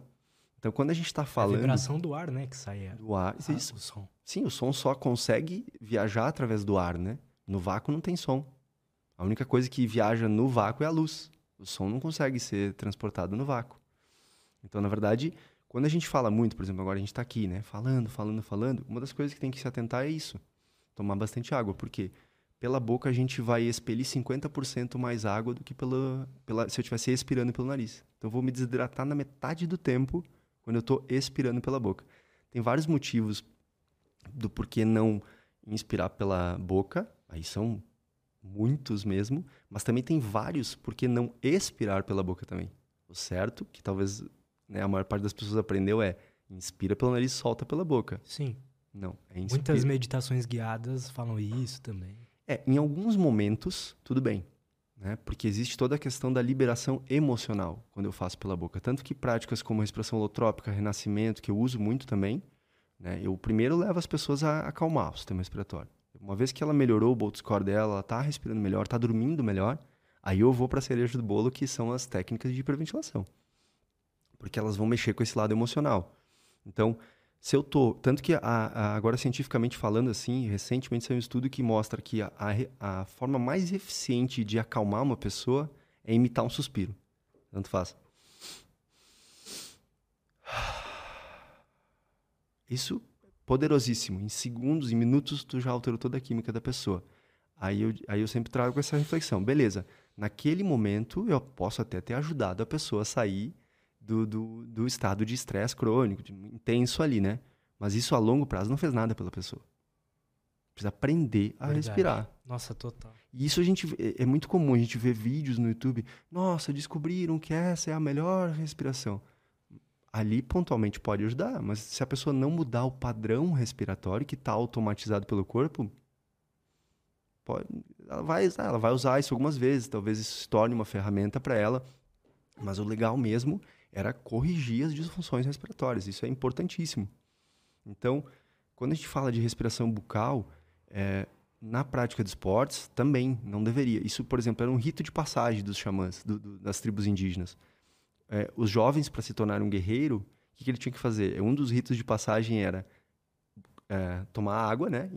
ficar com água na boca, correr vários quilômetros em alta intensidade sem cuspir água e sem engolir. Ou seja, estava respirando pelo nariz. Era um rito de passagem. Cara, que interessante isso. Ou seja, ele só se, conseguiria se tornar um guerreiro se ele conseguisse respirar pelo nariz, diante de situações extremas. Então, cara, é muito legal. Tu começa a estudar e se ver todas fazer essas conexões entre ciência, ancestralidade, espiritualidade. A espiritualidade fala muito de respiração, né? Gênesis, a gente vai encontrar que e criou o Senhor Deus o homem do pó da terra e soprou em suas narinas o fôlego da vida. E desde então o homem é uma alma vivente, né? Ou seja, se a gente procurar a etimologia da palavra respiração, é espírito. Porque sem, sem respiração, o nosso espírito não poderia habitar o nosso corpo. Ele teria que. Aí cada um acredita né, em alguma coisa diferente, tá tudo, né, tudo, tudo certo, cada um acredita de uma forma, mas é um fato. se tu parar de respirar, poucos minutos o teu espírito vai ter que abandonar o corpo. Então, a respiração é muito mais importante do que a gente considera. A gente vai tratar uma ansiedade, vai, muda a alimentação, faz atividade física. Claro que a atividade física ela vai ajudar porque vai mexer, movimento. Agora, fazer uma atividade física extremamente intensa e ainda mais respirando pela boca, muitas das benefícios que eu poderia ter eu estou anulando. Isso é bem já documentado assim, né? Quando a gente inspira pela boca, eu estou alterando toda a flora, a, a microbiota, né? Oral. Total do intestino, do, do estômago também. Então, tô, isso está afetando diretamente a digestão. Então, vai prejudicar a digestão, porque não era para estar tá entrando por ali o ar, era para estar tá entrando pelo nariz. Então, o que, que a gente faz? É, eu sei que é uma, uma pergunta bem comum assim para mim, né? Tá, mas eu não consigo respirar pelo nariz quando eu estou me exercitando. O que, que eu trago, né, de, de reflexão assim? a gente às vezes coloca umas metas meio doidas para nós mesmos, né? Pode ver que, tipo assim, tem que correr 15K, tem que correr 10K, tenho que erguer tantos quilos. Aí eu pergunto, tem alguém ali te apontando uma arma para que tu faça isso, né? Tipo, então, se, se, entendendo que a respiração bucal, não só eu perco benefícios da respiração nasal, como óxido nítrico, mas também causa muitos problemas, muitas doenças relacionadas à respiração bucal, é, eu, eu, eu tô então tendo muitos malefícios, né? Então, Ponto. Não, não se discute. A respiração bucal ela é bem ruim para a saúde. Então, o que, que eu posso fazer para manter a respiração nasal durante a atividade física? Aí eu costumo trazer a seguinte reflexão, então. Desacelera um pouco. Vai correr, o que, que eu digo assim? Tira aquela meta de tenho que correr 10K. Né? Não. Bota o fonezinho de ouvido, porque a música te ajuda, inclusive, a encaixar, entrar em estado de flow, né? alinhar ritmos corporais e estar tá mais consciente do corpo aqui do, do momento presente, não deixar a mente vagar tanto e sai para correr, respirando bem. Né? É isso é yoga. Isso é yoga. Yoga é respirar bem. Se tu for ver os Vedas, as escrituras antigas, não a yoga que a gente conhece hoje, cheia de posturas, é coisa de 100 anos para cá. A essência da yoga era sentar de forma Respiração. ereta, né? coluna ereta. Isso era fundamental para se ter saúde. É fundamental para se ter saúde. A maior parte das pessoas hoje está assim, né? Isso trava a respiração, dificulta a respiração, afeta a produção hormonal, porque todos os hormônios estão na linha da, da coluna vertebral, se tu for pensar. Todos, né? As glândulas estão sempre nessa linha. Por isso que quando a gente fala de chakras, ah, é muito holístico isso. Todos os chakras estão nos pontos das glândulas. Ou seja, é do sutil que influencia o, a matéria, né? Eu acredito muito nisso. Ah, É, é, o exemplo que eu, eu gosto do Bruce Lipton que ele cita, né? Eu tenho um furacão. Eu não tô, se não tivesse pó, eu não veria o furacão. É ar se movimentando, né? É porque eu vejo ele porque ele vai acumular partículas e eu consigo ver um furacão, um tornado. Né? Se tu chegar a 150 km por hora de frente, bater no, no- como se fosse bater no furacão, é como se fosse bater no muro. Ou seja, eu não vejo, mas tá ali. É uma matéria, é- virou matéria, virou denso. Tanto que né, o carro é como se fosse bater no muro. Ou seja, eu não vejo o sutil, mas é ele que está governando tudo, né? Por isso que eu acredito muito nesse lado também espiritual da respiração, né? Que já era dito muitas coisas para nós da importância de prestar atenção na respiração e tudo, e esse conhecimento se perdeu. Então, o que, que eu digo? Vai correr, esquece essa meta doida de que tem que correr tantos quilômetros e tal. Vai correr pela tua saúde. Se você teve que abrir a, a boca para respirar, você está tá meio ali. Tive benefícios, mas também tive muitos malefícios, principalmente em alta intensidade. Aí entra de novo essa questão do gás carbônico. Uma vez que a gente não sabe respirar enquanto a gente se exercita, a gente geralmente, e é, acho que praticamente, olha, grande, grande maioria das pessoas está fazendo o quê? Hiperventilando quando se exercita. Tá? Isso eu- eu é muito nítido. Se eu vou correr na rua, eu vejo as pessoas passando por mim, 99% respirando pela boca. E ainda tem aquela, aquela conexão de empatia que quando tu cruza a pessoa, ela te olha e faz aquele... e como se assim... Tô, tô me puxando aqui, né? É meio de conexão entre seres Aham. humanos, assim mesmo, né? Só que, assim, o que que se tem na cabeça? Que se tu tá respirando de forma intensa é porque tá difícil, porque tu tá se puxando. E, na verdade, é o oposto, né? Se a gente respira de forma muito intensa, a gente não tá entregando oxigênio direito pro corpo. Isso a gente fala, né, na Oxygen, o paradoxo do oxigênio. Caralho, calma. Interessante é isso. louco, é muito legal. O que, acontece? Qu- Isso é explicado pelo efeito Bohr, tá? Que a gente pode, de repente, digitar no YouTube, no Google, que vocês vão encontrar. Efeito Bohr. O que, que é o efeito Bohr? Ele explica a curva de dissociação da oxihemoglobina, que explica o seguinte, quanto maior a concentração de dióxido de carbono na corrente sanguínea, melhor a entrega de oxigênio. Ou seja, quanto mais devagar tu respira, mais eficiente é. Aí é que vem todo esse trabalho que precisa de muito treino. Por isso que eu digo, ler o livro legal, mas se tu não tiver exercícios e não fizer os exercícios, você não vai ter mudança nenhuma. Você, você consegue passar pra gente algo pro cara, e eu incluso nisso, Uhum, assim, da, uhum. pra começar a aplicar isso na vida? Tem, tem algumas coisas que são mais assim que eu posso passar. Muitas eu não posso porque é fogo, eu não sei quem tá do outro lado É. vendo, né? Sim, mas assim, o, o, o primeiro passo, sabe? O Primeiro o, passo, claro. Pra alguém igual que não consegue segurar nem 18 segundos a respiração, dá pra ver que eu, eu respiro errado. Eu percebo que eu respiro errado. Uhum. Eu já percebi isso. Tem uns vídeos que eu faço onde eu deixo a câmera ali. Eu sempre percebo que, tipo, ah, pum, tô trabalhando, aí eu já fico assim, entendeu? Com a postura errada. E isso, com certeza, eu já tô respirando errado. E às vezes eu vejo eu com a boquinha abe- aberta, assim. No próprio podcast, eu fico com a boquinha aberta. Tá entrando ar, entendeu? Então, pra quem tá começando mesmo, quer começar, como é, como é que faz? Antes da É. gente ir- ir partir pra essa, posso pedir uma pausa rapidinho só pra eu ir no Claro, banheiro? Claro, a gente já perfeito, volta? Dois, perfeito. dois, três minutinhos? Perfeito. Já voltamos. E estamos de volta. Cara, então, como que alguém. Pô, percebi que tô respirando errado, Uhum. quero melhorar, quero. Enfim, Tá. saúde através da respiração. Como é que você diria pra galera? Bom, tem muitos exercícios que a gente pode fazer que vão melhorar muito a respiração. A gente tem que pensar nos- em mais do que um aspecto. Não é só. Tem que pensar na química, tem que pensar na mecânica, porque os dois se correlacionam e um afeta o outro. Mas eu sempre trago uma reflexão que é consciência. Esse é o primeiro grande passo. Porque é uma bênção que a gente tem, né? A gente olha toda a cadeia animal, quanto mais devagar o animal respira, mais ele vive. A tartaruga respira quatro ciclos por minuto e passa dos 100 anos. Vai, tem umas que vão até 200 quase. O coelhinho respira 60 ciclos por minuto, vive 3, 4 anos. Isso não é uma coincidência. Toda a cadeia animal segue essa, essa relação. Quanto mais devagar o animal respira, mais ele vive. E para o ser humano, é, isso também já era dito pelos yogis, né? É, uma, um yogi não nasce com um determinado tempo de vida, e sim com um determinado número de respirações. Então, o objetivo é entender que a gente está respirando muito rápido. Tá, como eu faço para acalmar? O primeiro grande passo é consciência, não tem o que fazer. Porque quando a gente fala ah, autoconhecimento, vou ler um livro de autoconhecimento, legal. Super bem-vindo.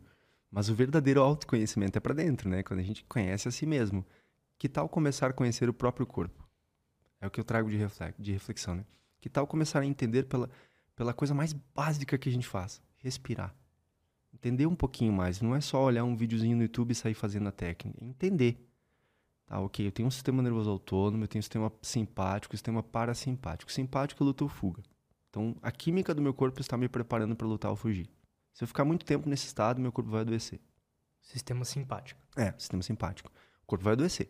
Se eu, se eu tô mais no sistema parasimpático, é onde o corpo entra no modo recuperação, saúde, descansar, fazer a digestão, reprodução.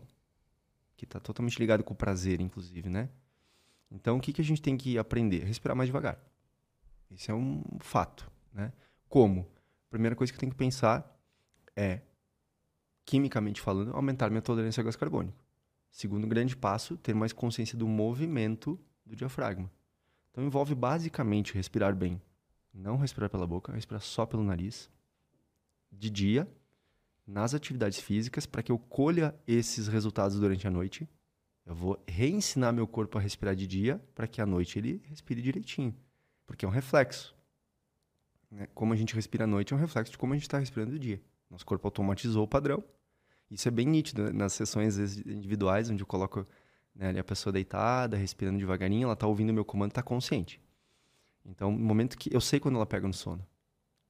Porque ela estava respirando bem devagarinho e ela começa aumentar o ciclo respiratório e já começa às vezes a roncar e tudo. Ou seja, ela voltou pro padrão do dia. Enquanto ela estava me ouvindo, eu estava guiando ela numa meditação, ela estava respirando devagar. Depois que ela perdeu a consciência, não é bem perdeu, porque não existe perder a consciência, né? A gente entra em outro estado de consciência, que é o sono. Ela volta para um padrão respiratório caótico, que é como ela é reflexo do dia. Então, corri Primeira coisa é consciência. Eu preciso criar consciência de como é a melhor forma de respirar. Preciso aprender um pouco mais sobre isso. Isso devia ser ensinado para nós de criança já. A gente devia aprender a respirar de criança, né? E a gente não aprende. Inclusive não aprende a lidar com as emoções, né? A gente ouviu muito engole esse choro, né? A gente aprendeu a esconder as emoções. e aí isso trava a respiração. Então não dá para terceirizar isso. Quando eu digo, ó, quando as pessoas às vezes me procuram para atendimento individual, eu sempre digo, autorresponsabilidade é o primeiro fator que a gente tem que colocar na mesa aqui. Não é um remédio. não estou te oferecendo um, um, tratamento, te dando remédio, ou te ensinando uma técnica só que tu vai fazer e tá tudo certo. Não. Auto, autorresponsabilidade. Eu sempre digo, ninguém vai respirar por você. Esse é o primeiro grande passo de entender. É autorresponsabilidade, criar consciência de como o corpo humano funciona. Ah, mas eu não sou médico, não sou da área da saúde, não sou. Mas você tem um corpo. Você precisa saber lidar com ele. Então, aprender a respirar bem. Aprender algumas premissas nessas né, questões. Evitar a respiração bucal. Primeiro ponto. Que isso afeta toda a saúde do, e do corpo inteiro. Segundo, esse movimento do diafragma. Esse aqui é muito importante, né? Porque se a gente não respira movimentando aqui com as costelas, que é o, é o principal, né? É o movimento mais importante é a expansão lateral das costelas. Então, quando inspira, expande.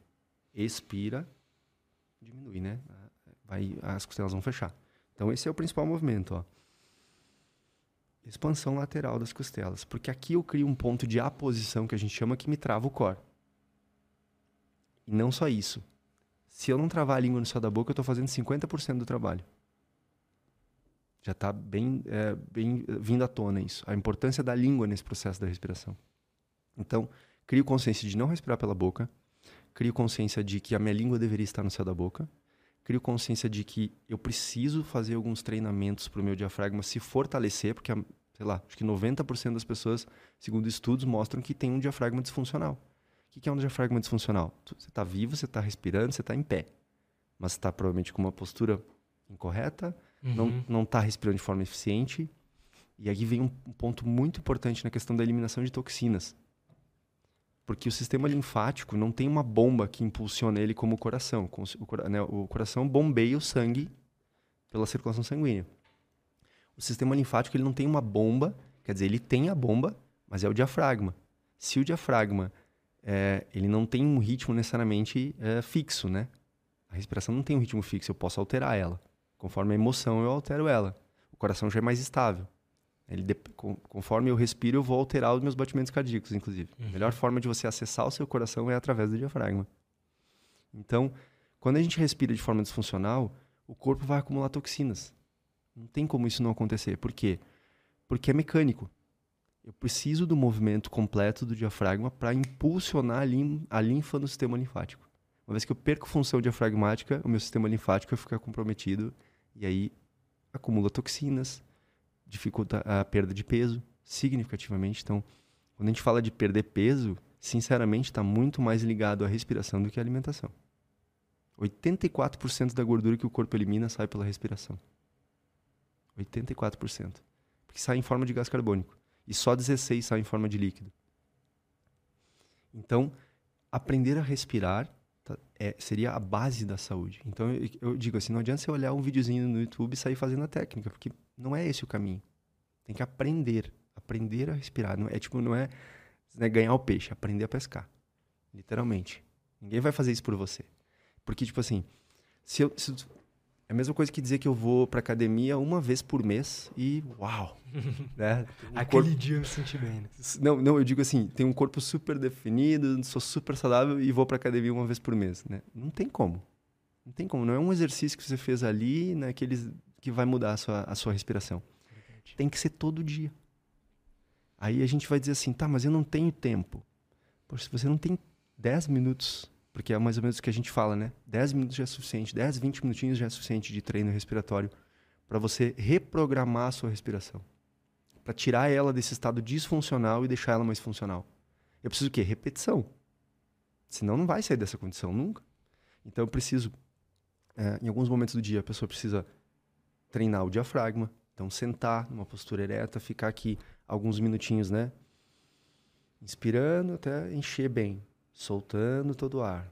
E aí já pode somar uma contagem, tipo, a melhor, a, a mais, é, que já é bem assim, cientificamente falando também, que, mas também já é bem ancestral, é a respiração coerente. Inspira em 5, solta em 5, mais ou menos, tá? Porque não dá para ser preciso nisso, né? 4 segundos e meio, 5.5. Os estudos mostram que 5.5 a gente entra em coerência cardíaca. Então já é um ponto onde a gente consegue através da respiração, alinhar coração, mente, né? Alinhar o corpo, literalmente como se dissesse assim, eu regulei a lenta do corpo. Essa seria a respiração. Isso pelo ciclo circadiano, dá 0.1 Hz. Quando a gente respira 6 ciclos, 5.5 ou 6 ciclos por minuto, a gente entra, é como se a gente pegasse e permitisse que o nosso corpo se alinhasse com o ciclo circadiano. Então, é como se fosse a respiração perfeita. Tanto que se a gente olhar mantras, uh, Ave Maria, uh, um humming, né? Om, todas essas, essas práticas que são é, espirituais, se tu for colocar 10 pessoas, cada uma fazendo uma, um oponopono, uma Ave Maria, uh, recitando um mantra, todas vão entrar automaticamente, depois de alguns minutos, alguns segundos, minutos praticando, vão entrar nessa respiração de 5.5 ciclos por minuto. Isso não é coincidência, né? Não pode ser coincidência, entende? É, é algo que lá atrás eles sabiam que se eu ficasse nesse estado meditativo, respirando nesse ciclo, a minha mente e meu corpo se acalmavam e se alinhavam. E é aí que o nosso corpo se cura. Nosso corpo só se cura quando ele está em estado, ele está no sistema parasimpático, no sistema de luta ou fuga não é prioridade para ele. Digestão não é prioridade para ele, imunidade não é prioridade para ele, se regenerar não é prioridade para ele, reprodução não é prioridade. Então, quando que o nosso corpo se cura? Quando a gente está alinhado, quando a gente está. Né? Então, o que, que eu aconselho? Aproveita, né? Tem, tem livros, tem exercícios nesse livro aqui. Eu também, né? As vantagens do oxigênio, para quem eu sei que o povo pergunta. É, então tem exercícios que vão, por exemplo, o Breathe Light, que é um, é um, exercício onde a gente fica ali alguns minutinhos prestando atenção na respiração e respirando o mínimo possível. O que, que eu estou fazendo? Estou mexendo com a química. Se eu respiro o mínimo possível, acumula mais gás carbônico. E meu, os sensores que estão lá monitorando Vão monitorar, ah, chegou aqui, chegou no meu limite. Meu Deus, tem que respirar. Estão lá eles loucamente conversando, mas daí tu não respira. Tu vai né, lutar um pouquinho mais contra, vai ficar ali, acalmar o corpo. Eles vão ter que se adaptar. Não existe outra alternativa para o corpo se não se adaptar. Ou ele vai te desmaiar, mas daí demoraria, né, para isso acontecer. A pessoa desiste muito antes. A maior parte de nós desiste, que nem a gente viu aí, né, em poucos segundos. Para te desmaiar, precisaria, sei lá, 5 minutos prendendo a respiração, para cair a saturação de oxigênio abaixo de 27%, que é onde o teu corpo te desmaiaria e respiraria por, no, por você, né? Então, tem que trabalhar química, tem que trabalhar mecânica. Se eu fizer só um ou só outro, não resolveu. Não, não como um todo, né? Então, como eu trabalho tolerância a gás carbônico, aprendendo a respirar menos. Então não adianta também, 105 minutos faço exercício, sai dali respirando tudo errado, né? Respiro pela boca, hiperventilo, não presta atenção em mim mesmo. Estou prestando atenção no meu corpo, na minha mente, nesse alinhamento. Então o primeiro grande passo é esse, autoconsciência, né? Esse autoconhecimento que a gente vai adquirir através de livros, de, de, de, de vídeos, né? Ah, entendi, entendi isso, entendi aquilo, tá, legal. Então, e aí botar em prática. E aí isso é envolve sim alguns minutinhos do dia. Tanto que agora está se falando muito entre o, no mundo dos atletas, né? Que treinar a respiração é o grande game changer para um atleta subir para o próximo nível. E o treino respiratório não é junto com o treino dele. Ele faz o treino respiratório em outro momento. Porque os estudos mostram que mesmo uma pessoa que se exercita de forma muito intensa, um baita de um atleta, pode ter uma respiração disfuncional, por incrível que pareça. Pode ter um Bolt score de 15 segundos. Sim, porque ele tem um poder mental muito grande. Quando ele se determina a fazer aquilo, ele vai e faz. E aguenta dor, e aguenta sofrimento. Mas quem disse que ele está respirando bem nas outras 23 horas por dia, sei lá, né? Uhum. Se exercitou uma hora ali, uau, ergueu um monte de peso intenso. Quem disse que ele não sai dali respirando pela boca? Ou respirando movendo mais a parte superior e não o diafragma. Entende? Tanto que tem muito, muito atleta, muitas pessoas de alta performance que têm problemas de saúde que poderiam ser evitados se tivesse uma respiração mais eficiente, mais calma, mais tranquila, né? Então, um, os conceitos que eu tirei disso é... A primeira coisa é ficar se percebendo, né? Uhum. Perceber como é que está respirando e tal. Respirar sempre com diafragma uhum. e tentar respirar o menos possível. Menos vezes, né? É. É porque o que conta é, é, volume por minuto. Então, o que conta é quanto ar entrou e saiu do meu pulmão. Eu, por exemplo, se eu fizer 12 respirações de 500 ml ou 6 respirações de 1 litro, eu levei os mesmos 6 litros por uhum. pulmão. Mas qual que tu acha que é mais eficiente? Das 12 respirações? É que, vamos supor, 12 de 500 ml ou 6 de 1 litro. Qual tu acha que é mais eficiente para o corpo? As 12 de 500? Não ah, não, é porque é mais, né? Ah. Não, não, é a mesma coisa. Eu tô levando os mesmos 6 litros. Só que em vez de eu fazer 6 respirações de 1 um minuto, de um litro, eu tô fazendo 12 de 500 ml, da metade, né? Eu levei os mesmos 6 litros até, o meu, até, até os alvéolos pulmonares. Só que, na verdade, como a gente tem um espaço morto, que a gente chama, que é uma área que não tem troca gasosa, eu perco esse espaço aqui. Então, falando em eficiência, respirar menos vezes por minuto é mais eficiente e mais profundo, né? Menos ah, então vezes. Entendi. Menos vezes por minuto e mais profundo. Então, em vez de eu respirar curtinho e rápido, eu respiro profundo e devagar. Isso é muito mais eficiente em todos os níveis, tanto quimicamente quanto mecanicamente, porque os estudos mostram, por exemplo, que um dos grandes fatores que define longevidade de uma pessoa é capacidade pulmonar. Por isso que a yoga focava em respiração ancestral, né? Que era quanto mais a pessoa tinha capacidade pulmonar, poderia permanecer numa postura ereta por mais tempo, mais saúde ela ia ter. Então, esse exercício de, de trabalhar, de sentar numa postura, né? Uh, de yoga ou de índio, como a gente fala às vezes. Eu lembro de criança que dizia, senta na posição uhum. de índio, né? É, perninha cruzada. Tu vê, índio, é, indígenas, yogis, no fundo falavam a mesma coisa. Xamanismo e yoga, no fundo, se tu for ver, Verdade. Fala de elementos, né? Controlar os elementos, né? Água, fogo, terra, ar. Vai falar em coisas que, que é muito semelhante, só linguagens diferentes. Então, na verdade, o que a gente precisa é alguns minutos do dia para fazer algumas retenções de ar, acalmar o corpo, mas aí tem um método, não é simplesmente sair fazendo, né? Porque tem que entender um pouquinho do que está fazendo. Mas basicamente seria acalmar a respiração. Então pode a pessoa, se ela quer fazer por ela mesma, usa a criatividade, né? Mas tem que entender um pouquinho. Por exemplo, tem que ser uma. Eu tenho que prender vazio. Se eu prender, encher e prender, eu não vou ter o mesmo efeito de hipercapnia, que é o aumento do gás carbônico. Demoraria muito para isso acontecer. Então a gente faz vazio, inspira, expira, prende. Aí o gás carbônico aumenta, os sensores que estão monitorando vão cada vez se acostumando com níveis um pouquinho maiores de gás carbônico. O corpo vai se adaptando, vai reaprendendo padrões. Vai ter que ter alguns minutinhos do dia para focar na mecânica, que isso pode ser sentado, pode ser em pé, pode ser esperando numa fila do banco, pode ser muitas possibilidades, né? Na verdade, o que eu gosto de trazer de, de, de reflexão assim é todo movimento poderia ser uma, uma prática respiratória.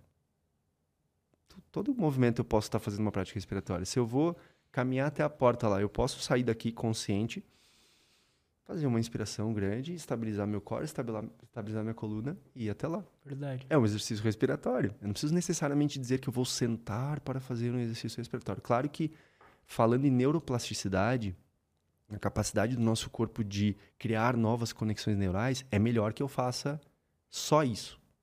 Então, eu vou sentar e vou ficar alguns minutos focando só na minha respiração. Para tirar essa mente tagarela de querer fazer 10 coisas ao mesmo tempo. Então eu vou, queira não, treinando meu corpo a fazer uma por vez, sem que ele fique desconfortável com isso. Porque a verdade hoje é que as pessoas tentam meditar e não conseguem. E eu costumo dizer assim: o teu corpo não te dá suporte para isso. Mentalmente, quem, quem não quer meditar? Quem senta para meditar e não quer? Todo mundo senta para Quem deita para dormir e não quer dormir? Todo mundo gostaria de dormir. Por que, que não consegue? Por que, que tenta meditar e não consegue? Porque o teu corpo não te dá suporte para isso. Eu quero acalmar o meu sistema respiratório, eu quero respirar mais devagar, mas o meu corpo está lá gritando porque está aumentando o gás carbônico. Então vira um conflito, vira uma guerra. Como é que a pessoa vai meditar se ela não consegue acalmar o padrão respiratório dela sem que o corpo entre em estado de pânico? Quer ou não, o gás carbônico é tipo um mensageiro do estresse. Quando ele aumenta, é sinal de que alguma coisa está acontecendo. Então, treinar a tolerância ao gás carbônico é o primeiro grande passo assim para acalmar a respiração. Mas também tem a questão me mecânica, porque quando o diafragma se movimenta, por exemplo, ele estimula o nervo vago. E o nervo vago, lembra que eu falei antes que é o que manda as respostas de relaxamento para o corpo? Então, a melhor forma de, de, estimular o nervo vago, tem, tem algumas outras que são bem boas também. Por exemplo, visão periférica. Quando a gente abre o campo de visão, estimula o nervo vago. Né? é, um gargarejo, um humming, o humming, oh, sim, isso estimula muito o nervo vago, porque ele passa aqui, né? Então, quando eu, a garganta vibra, estimula o nervo vago. Então, ter um bom tônus vagal significa que o teu corpo ele consegue ter um pico de estresse e rapidamente voltar para o estado normal. O que está acontecendo com as pessoas hoje? Elas estão tão no estresse que elas desaprenderam a voltar. Total. Então, como que eu vou sentar para meditar se meu corpo não aguenta ficar ali naquela posição. Isso se torna um caos, um caos mental, pior até talvez. A pessoa vai ficar frustrada, putz, não consigo meditar. Virou então, uma bola de neve, né? Putz, não consigo, aí... é, eu costumo brincar assim, é, tipo, é como se dissesse, eu vou, vou decidir lutar MMA agora, vou virar lutador de MMA. Qual vai ser teu primeiro oponente? Ah, acho que é o Anderson Silva, eu dou conta, sabe? A gente está querendo ir para meditação e não sabe respirar. Não sabe o básico do básico. Por isso que a Oxygen fez muito sentido para mim. Eu estava estudando práticas espirituais, de breathwork, onde a gente entra em estados alterados de consciência e realmente é, a gente produz DMT. Né? A gente entra em. É, tipo, tem gente que termina sessões comigo de, de, nos workshops e diz: Cara, parecia que eu tinha tomado ayahuasca. Eu senti a mesma coisa, eu vi cores, eu me senti numa tribo indígena. Eu... Sim, nosso corpo produz DMT. Por isso que ele absorve, ele só é que nem a cannabis, né? O sistema endocannabinoide, ele só absorve porque a gente produz. Então, quando a gente respira dessas formas intensas, o nosso corpo produz essas substâncias. Né? Mas aí a gente está querendo ir lá pro extraordinário e não sabe fazer o básico. Total. E a Oxygen é isso. A Oxygen me trouxe essa, essa, essa pé no chão, sabe? Não adianta ficar buscando coisas extraordinárias se você está respirando pela boca o tempo todo. Isso está afetando a sua mente. Lembra que das 30 funções tem funções cognitivas? Tem estudos agora mostrando que crianças com TDAH, transtorno de déficit de atenção e hiperatividade, 80% dos estudos mostram que essas crianças são respiradoras bucais. Então, é, é engolido. Caramba, cara. É engolido pela indústria farmacêutica, entendeu? De certa forma, por que está acontecendo aí? Cria-se nomes para se inventar tratamentos, para se dar remédios. É assim que a sociedade está construída hoje. Total. A própria asma. Asma, beleza. Vamos, vamos fazer um teste, fecha a boca e tenta respirar pelo nariz por 30 dias. Eu quero ver se tu vai ter um ataque de asma ainda. A asma é um ar gelado chegando no pulmão. Ah, mas pode ser da alimentação. Pode, mas vamos botar na escala aqui. A, a, a respiração bucal deveria ser a primeira coisa a ser olhada, não a, a, a alimentação, entendeu? Claro que se a gente come uma alimenta, se a gente alimenta uma coisa muito inflamatória ou tem, tem muito estresse, estresse inflama, tranca a via aérea superior, eu vou acabar respirando pela boca, porque trancou. Agora, é, o, é, tem uma frase que a gente usa muito em inglês que é use, no nosso corpo a gente tem muito disso, né? Use it or lose it. Ou você usa ou você perde. Se você engessar um braço por 30 dias, quando você tirar o gesso, ele vai estar tá até menor. Ele vai diminuir de tamanho e vai ter que reabilitar ele porque ele está fraco. Queira ou não, é isso. O diafragma da, maior parte das pessoas está fraco. Não consegue trabalhar de forma eficiente. E aí isso prejudica o sistema linfático, prejudica a digestão. Também a gente fala muito, né? Ah, tal alimento é saudável, melhora a digestão e tal. Legal. Se a pessoa tem uma disfunção diafragmática, ela pode gastar um milhão de reais por mês em alimentos e suplementos que não vai resolver. Porque tu não vai conseguir resolver um problema de dimensão mecânica mudando a química. Se eu mudar o alimento, eu mudei a química que entrou. Uhum. Mas não mudei a mecânica. E o problema é mecânico. O problema é que sem o movimento do diafragma, os movimentos peristálticos, que, que são responsáveis pela digestão, são prejudicados. O, o diafragma é tipo é, o a maestro da orquestra, como a gente brinca. Toda vez que ele desce, ele massageia os órgãos, todos eles, né? Baço, rim, fígado, pâncreas, estômago, intestino, porque ele faz esse movimento ascendente, ele expande as costelas para fora, deveria fazer isso, né? E massageia os órgãos, então ajuda a eliminar um, a retenção de líquidos, né? Inflamação, né? Então estimula o sistema linfático. Então perdeu função diafragmática, começa, os prejuízos vão vindo um atrás do outro, assim. Dificuldade para perder peso, obesidade, insônia, porque também está né, tá relacionado ao nervo vago. Se a gente não, não tem um bom movimento do diafragma, o nervo vago fica. A gente perde tônus vagal, que a gente chama. Então, para relaxar bem, eu não preciso só respirar devagar. Eu preciso também ter um bom movimento do diafragma, porque um está retroalimentando o outro. E aquelas pessoas que estão sempre ou muitas vezes com o nariz entupido. Existe um porquê disso? Existe um padrão? Sim, sim, sim. É, é, é isso também. Use it or lose it. Você não usa o nariz, ele entope. Porque devia estar tá passando ar ali. Parou de passar ar, o que, que vai acontecer? Vai acumular sujeira. Aí, é, aí, é por isso que eu digo, é multidimensional. Por que está entupindo também a narina? Porque o corpo está inflamado. Por que está inflamado? O diafragma perdeu função, o sistema linfático não está funcionando bem. Então o corpo inflama. Então tu vê que uma, é, é não dá para falar. A fisiologia não dá para dar um zoom só e falar só daquilo, né? É tudo. Por isso que na respiração tem que falar de química, de mecânica e os efeitos psicofisiológicos, porque um, um tá puxando o outro uma coisa que aconteceu na minha mente afeta a, meu, a minha postura e a minha quantidade de ar por minuto, que é química. E vice-versa. A química está afetando a mecânica e os efeitos na mente. É um, é um triângulo ali. Então, o que, que é mais importante? Os três juntos. Se a pessoa não está bem psicologicamente, provavelmente ela vai mudar o padrão respiratório. Mas aí que é o caminho inverso que os yogis falavam, né? Você não controla a mente pela mente, pela respiração. Então, começa pela respiração.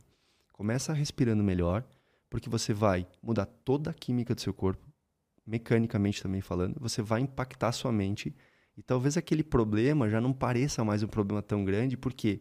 Porque às vezes o problema ele está tão grande porque seu corpo está em estado de luta ou fuga. Então, queira ou não, ele lida com aquela situação conflitando. Ou eu fujo ou eu luto. Se eu mudo a química do meu corpo e relaxo, a minha percepção da situação muda totalmente. Porque, como a gente falou, né? A fisiologia vem primeiro. Se eu ouço um barulho, quimicamente o meu corpo me adapta para a situação antes de eu pensar o que eu vou fazer.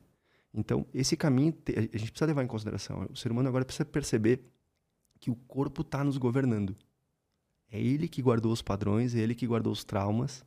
E se a gente não resolver o corpo, não adianta só tratar a mente, só conversar. Claro que tem um, é muito importante e ajuda muito, não estou dizendo que não, pelo contrário. Só que tem que trabalhar em paralelo. Eu tenho que trabalhar a minha mente, resolver meus conflitos existenciais da minha psique, mas eu também tenho que cuidar do meu corpo. Tá, mas então atividade física. Depende, se a, gente, se, a gente não, se a pessoa não respira bem na atividade física, Não teve os efeitos que poderia ter. Tem Vou pesquisa sobre isso? Muita, muita, muita, muita, muita, muita. Isso é, é muito interessante. Porque tá vindo à tona agora de forma, assim, de várias formas, né? Tem mais livros sendo escritos, tipo, o Respiro de James Nestor tá como best-seller do New York Times. Esse, a vantagem do oxigênio tá como número um de atletismo no mundo. Então tá vindo à tona. Oh, que foda. Tá, tá começando a vir à tona assim. O James Nestor tem uma frase no final do livro que ele diz assim: Não importa se você medita, se você se alimenta bem, se você cuida das suas, né, faz terapia, não importa. Se você não respirar bem, você não vai ter saúde plena. Ponto final. É inegociável. Que nem o sono. Matt Walker fala muito isso, né, no livro Porque Nós Dormimos. O sono é inegociável. Mas olha, vamos de novo, ó. Você não vai dormir bem se você respira mal. Porque a maior parte dos problemas de sono que a gente tem, né, que o ser humano tem hoje, é a, apneia obstrutiva do sono, ronco. Isso não te deixa entrar no sono profundo antes do sono REM, é que a gente vai indo profundo, profundo, profundo, lá no final tem o sono REM, que é onde o corpo inclusive organiza as memórias, né? Produz, por exemplo, no sono profundo produz GH, que é o hormônio do crescimento, então a gente perde bilhões de células todo dia que morrem. Elas morrem, e é normal. E o corpo tem que repor. Se a gente dorme mal, a gente não repõe. Então, literalmente, a gente vai definhando, vai envelhecendo mais rápido, porque não está repondo as células. Então, dormir, é, respirar bem vai te levar a dormir bem. Então, eu gosto Cara, de legal isso, porque eu nunca tinha ouvido falar dessa forma, sabe? É interessante, e, e é né? Uma, e é uma, um conhecimento perdido, né? É, por isso que o James Dutta falou, né? A, a nova ciência de uma arte perdida. Ele traz todo esse conhecimento ancestral que foi perdido e que a gente precisa resgatar, porque, como ele fala, não tem como ter saúde se você respira mal. Não tem como. E aí a gente vai olhar os estudos, a maior parte das pessoas não respira bem. Então é quase todo mundo. Tipo assim, se nós estivéssemos em 10 pessoas aqui, 9 tem alguma disfunção respiratória. É tipo 90%. E aí pode ser respirar muito pela boca, pode ser disfunção diafragmática, pode ser é, questão hormonal que está afetando para ela hiperventilar. Pessoa... Ah, você respirei pela boca. Não, mas. Cara, eu, eu, isso, é, isso é uma coisa que é legal da gente falar, tá? É um processo. Sim. Eu demorei bastante tempo para integrar isso e colocar em prática mesmo. E para estar tá assim, ó. Narina sempre limpa, desobstruída. Quando ela dá uma trancadinha, eu já fico tipo, cara, o que, que tá acontecendo? O James Nestor, ele trancou 10 dias as narinas e ficou 10 dias respirando só pela boca. Ele, ele se sentia o pior ser humano da face da Terra. Ele aumentou de peso rapidamente ele começou a ter problema para dormir, não dormia bem, ele começou tipo assim, a entrar numa crise existencial. Dez dias respirando pela, só pela boca, ele trancava as narinas. Que doideira. Trancou as narinas por dentro. Ele e um outro médico. Cara, eu vi um cara fazendo um experimento doido que é dormir com uma fita. A, boca. a gente aconselha Funciona muito. Ah, sim, sim. Tem, o, o Patrick até desenvolveu a myotape, que ela pega ao redor aqui e não, não fecha a boca, porque tem gente que, meu Deus, vou tapar a boca para dormir.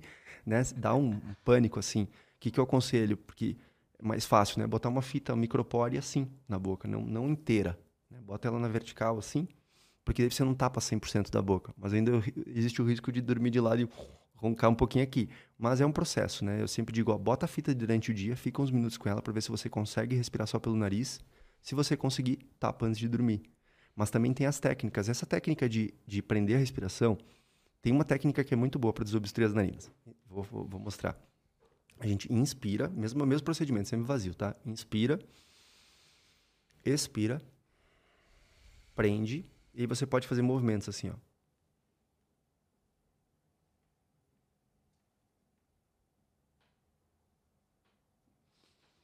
E depois respirar pelo nariz. Muito importante. O que está acontecendo aqui? Várias coisas, tá? Uma das coisas é que acumula mais óxido nítrico.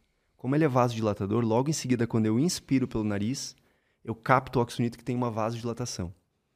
Se você fizer isso três vezes, de preferência ainda caminhando, inspira, expira, prende, ou caminha ou se mexe. Tem que fazer alguns movimentos uhum. assim. Até porque nós temos muita muitos, parte do sistema linfático está nessa região. Então, o simples fato de mexer um pouquinho a face, eu estimulo a eliminar a toxina, né? Então, o gás carbônico aumenta também, ele também é vasodilatador. Então, isso é unânime, assim. Todo mundo que eu ensino, né, que eu vejo, dá, me dá um feedback super positivo, assim. Realmente desobstrui a narina. Só que se daqui a uma hora você voltar a respirar pela boca, ela tem chance de voltar a obstruir. Então não adianta só fazer a técnica e esquecer e depois respirar pela boca. Mas ela desobstrui quase que imediatamente. Três, quatro vezes que você fizer já vai dar uma liberada. Aquelas pessoas que têm, tipo, carne esponjosa, esse tipo de coisa, tem alguma relação? Ou é algo, tipo, uma doença mesmo tem que fazer cirurgia? Aí é que tá.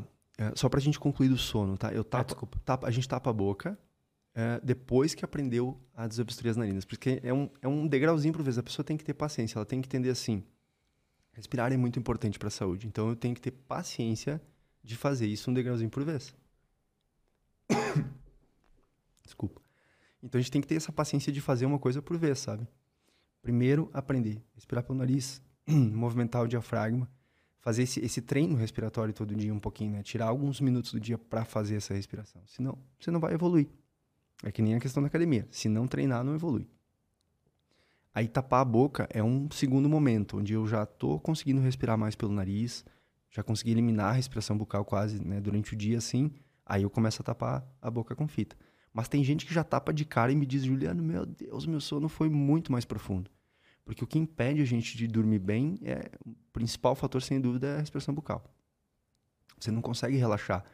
Porque muitas coisas acontecem, a boca seca. Se a boca secou, o corpo dá um. Tem algo errado. Água. É, ele, ele tá sempre, por mais que a gente durma, o corpo tá em um certo nível de alerta sempre. Nunca vai apagar totalmente, né? Então, algumas coisas acontecem durante o sono e a gente tá respirando pela boca que não vai te deixar atingir o sono profundo. Então, tapar a boca já melhora muito a qualidade do sono. Mas se, se tu tá com o nariz obstruído, não vai, não vai resolver, porque tu vai tapar, vai acordar no meio da noite porque não deu conta de respirar. Se a narina tá ob- obstruída, entendeu? Primeiro tem que limpar bem a narina. Eu aconselho, por exemplo, a lavagem nasal, que é na- natural. né? Não, não, é um, não é um remédio. É pegar água com solução salina e limpar as narinas, né? Então tem muitos produtos aí, inclusive, que vendem, né? é, que ajudam muito a, a limpar a narina. Tem a lota também, que é um, de cerâmica, assim, né? Então a gente vai fazer lavagem nasal, tem várias alternativas, mas isso tudo tem que ser essa, tem que, tem que ter essa consciência, né? É um processo. Devagarinho vai vai acontecendo, vai melhorando. Então, sentiu que está obstruído na narina, faz algumas retenções. Mas aí por isso que eu disse, ó, se você tem algum quadro de ansiedade muito extrema, de pânico, não é aconselhável repreender a respiração. Primeiro tem que ir cinco segundinhos. Lembra que a gente falou antes, né? Devagar, não é simplesmente inspira, expira, prende e sai caminhando. Por isso que não é uma, uma informação genérica que vale para todo mundo.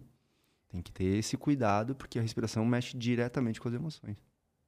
Então, Perfeito. depois a gente voltou para qual tópico? Peraí. Que eu perguntei da carne esponjosa lá. Ah, sim, sim.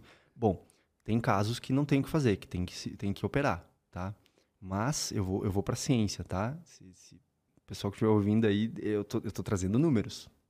18% das pessoas relatam que se sentiram contentes, né, e satisfeitas com a cirurgia de, desobstrução- de, de desvio de septo. Ou seja, o que está acontecendo? Ah, eu tenho os dois buraquinhos da narina aqui. Se um está um pouquinho menor, não é necessariamente isso que está te fazendo respirar mal. É o padrão respiratório. Por exemplo, se eu tenho uma baixa tolerância ao gás carbônico e respiro um volume de ar muito grande, eu- se eu mexer um pouquinho na narina, o que, que aconteceu? Eu não mudei meu padrão respiratório, eu continuo respirando muito ar por, por minuto. Isso me deixa ansioso, prejudica meu sono, prejudica a digestão, tudo isso que a gente já falou. Então, a- o mais importante é corrigir as disfunções respiratórias antes. Se você perceber que ainda assim, né, ou o, o diagnóstico for, não, não tem que fazer, tem que fazer cirurgia, porque tem muita gente que diz, ah, poderia ajudar, mas né, não é necessariamente uma garantia de que você vai respirar melhor. Então, eu sempre trago essa reflexão. Fica um minutinho respirando só por, uma- por, por uma narina. A que você sente que é um pouquinho mais obstruída, por exemplo. Se você der conta de respirar um minuto por essa narina, não, provavelmente a cirurgia não vai resolver. É o padrão respiratório, porque não significa que você não consegue respirar por uma narina por um minuto, entendeu? Significa que provavelmente você está respirando de forma disfuncional e isso está causando uma sensação de falta de ar. Rinite, essas doenças assim, estão ligadas à respiração também? Então, Porque eu sei Então. que a alimentação impacta. impacta. Eu acho que é o mesmo raciocínio assim da asma. A alimentação impacta. O ambiente impacta. Mas assim, por que, que nós temos 30 funções nas narinas? Então, se eu levo o ar para os meus pulmões eh, de forma errada, com bactérias, com vírus, com coisas que não deveriam estar chegando lá, porque tem uma proteção para isso, a gente que não está usando. Inflama o pulmão. Se inflama o pulmão, não tem separação. Inflamou o pulmão, inflama a narina Uhum. automaticamente. Ou seja, rinite, sinusite, também tem ligação com respiração bucal. é o único, aí difícil de, de falar, né? Mas assim, com certeza é o principal. Né? Não, isso já é muito bom saber. É. Agora, o, o restante, claro, se eu puder. Eu, por exemplo, eu falo da respiração e Tô, tô, citando aqui, né? 90% do pH é pela respiração, 70% das toxinas, 84% da gordura. Legal, mas isso não, não, não, não, não anula a necessidade de me alimentar bem. Total. Né? De pegar. Ah, eu falando de energia, uma coisa que eu queria falar. Ótimo. Antes de ver esse insight, eu não falei. O que está acontecendo que é legal a gente analisar? Falando de energia, qual a nossa principal fonte de energia? Eu falaria alimentação. Nem a pau. Oxigênio. Porque quanto tempo tu fica sem comer? Teu corpo estoca, né? Já ouviu falar aquelas, né? Ah, termos viver de luz e tal, né? Uhum. Tu acha que é possível?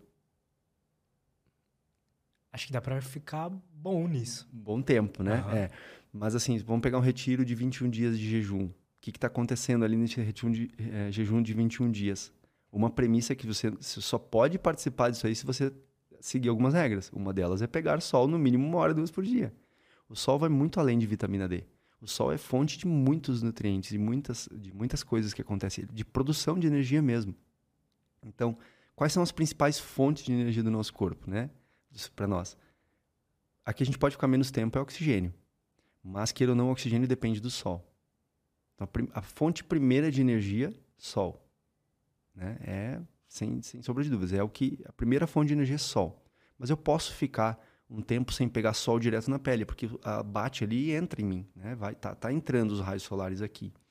Mesmo num dia nublado, eu tenho lá 5 mil uh, na medição de, de lux, né? Uh, aqui interno, mesmo com a melhor luz que eu tiver, eu vou estar com 500, 600, 800, né? Lá fora. Então, não, não é questão necessariamente de ter um dia limpo para dizer que peguei sol. Só se expor aos raios solares é a principal fonte de energia vem do sol. Mas é que eu fico menos tempo sem oxigênio, sem é oxigênio. Então, pensando assim, o que, que a gente deveria dar primeira importância? Oxigênio. Depois a gente vai pensar em o sono. O sono é uma forma de repor energia. A gente se carrega de ti, sono e meditação. É... Sol, pé na terra, grounding, né? Botar os pés na terra também a gente absorve ti, que é energia vital.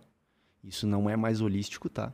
Não, já é científico. Sim, se tu botar os pés na grama com um aparelho de, que mede variabilidade da frequência cardíaca, ele muda imediatamente. Botou o pé na grama, já muda. Que doideira. Porque é energia, né? é positivo, negativo, tudo no universo assim, aquele yin yang, né? Famoso, positivo, é, tudo se manifesta na dualidade. Só, só existe o plano físico por causa da dualidade.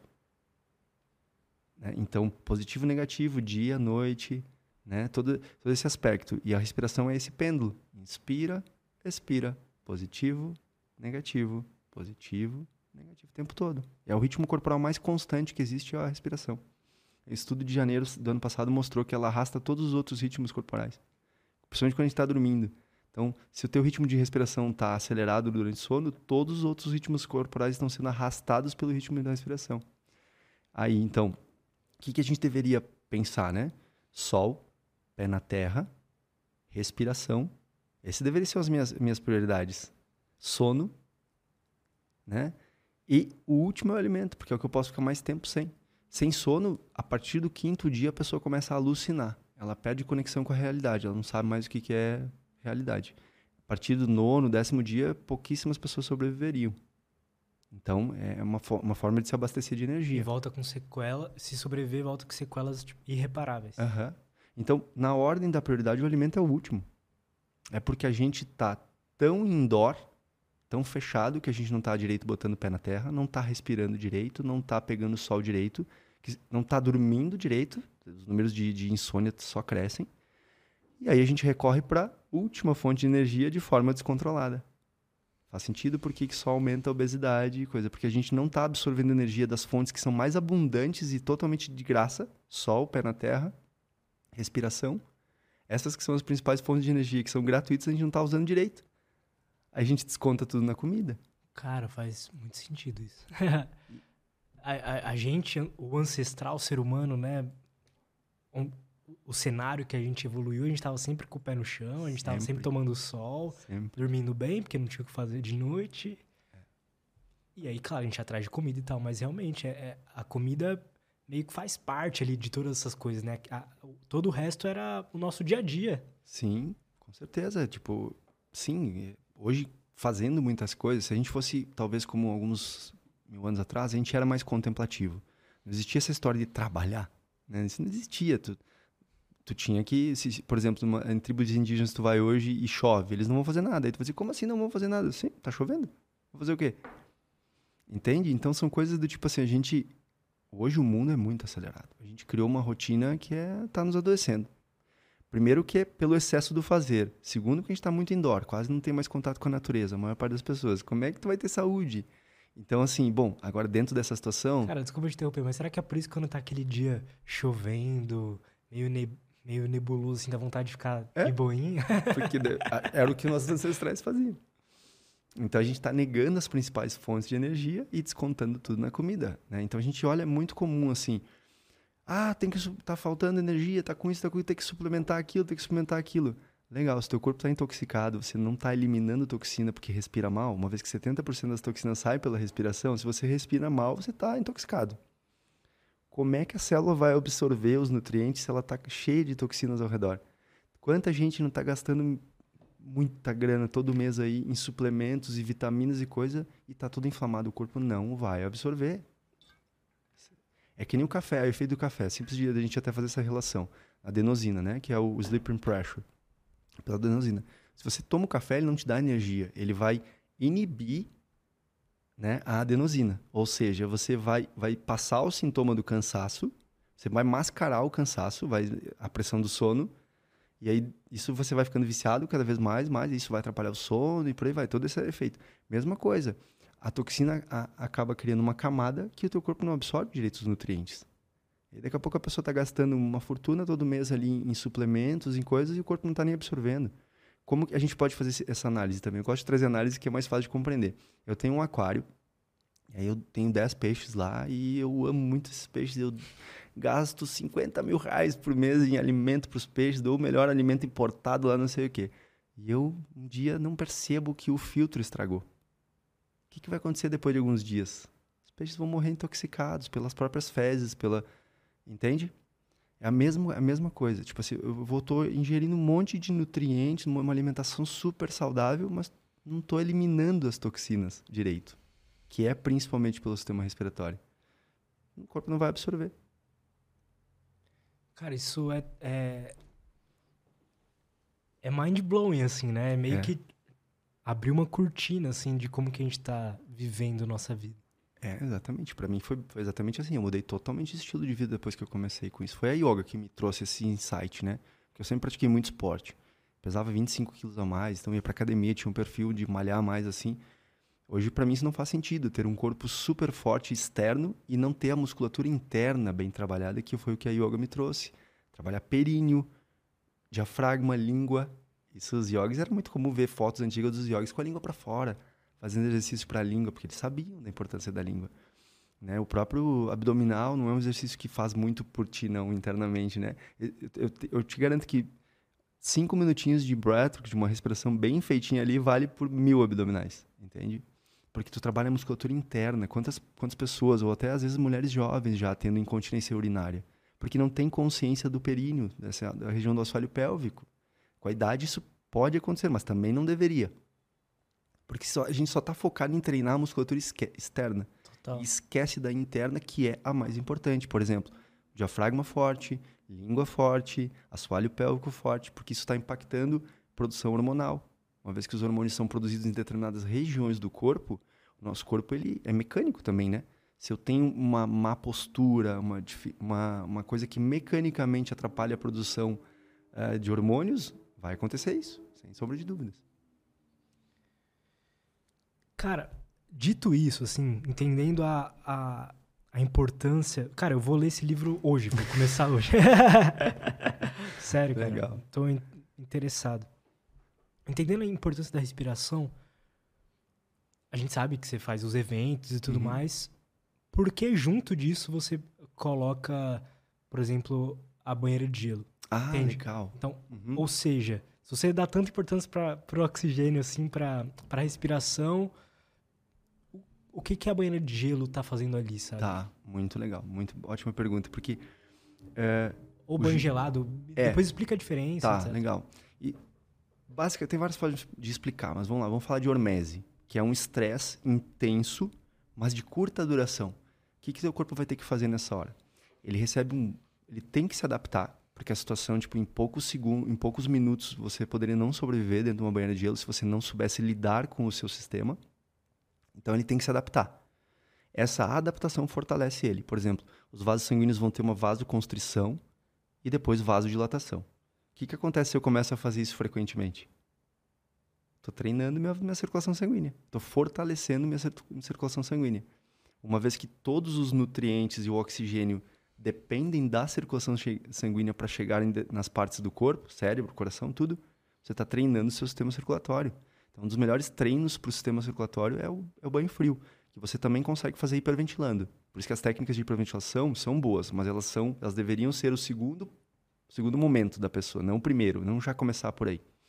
Apesar de que eu comecei e me chamou e tá tudo bem, né? Me despertou. Aí quando eu fui estudar mais, não, mas peraí, primeiro eu preciso aprender a acalmar para depois fazer elas. Então, o gelo ele tem várias questões. Por exemplo, a gente fala muito de que ele é anti-inflamatório. É, sem dúvida, nenhum remédio vai fazer o que o, que o gelo faz. O poder do gelo como anti-inflamatório nada supera isso. Só que eles já estão falando que o poder anti-inflamatório do gelo é só 15% dos benefícios dele. É muito além, vai muito além. Tipo, o ser humano sempre se expôs ao frio.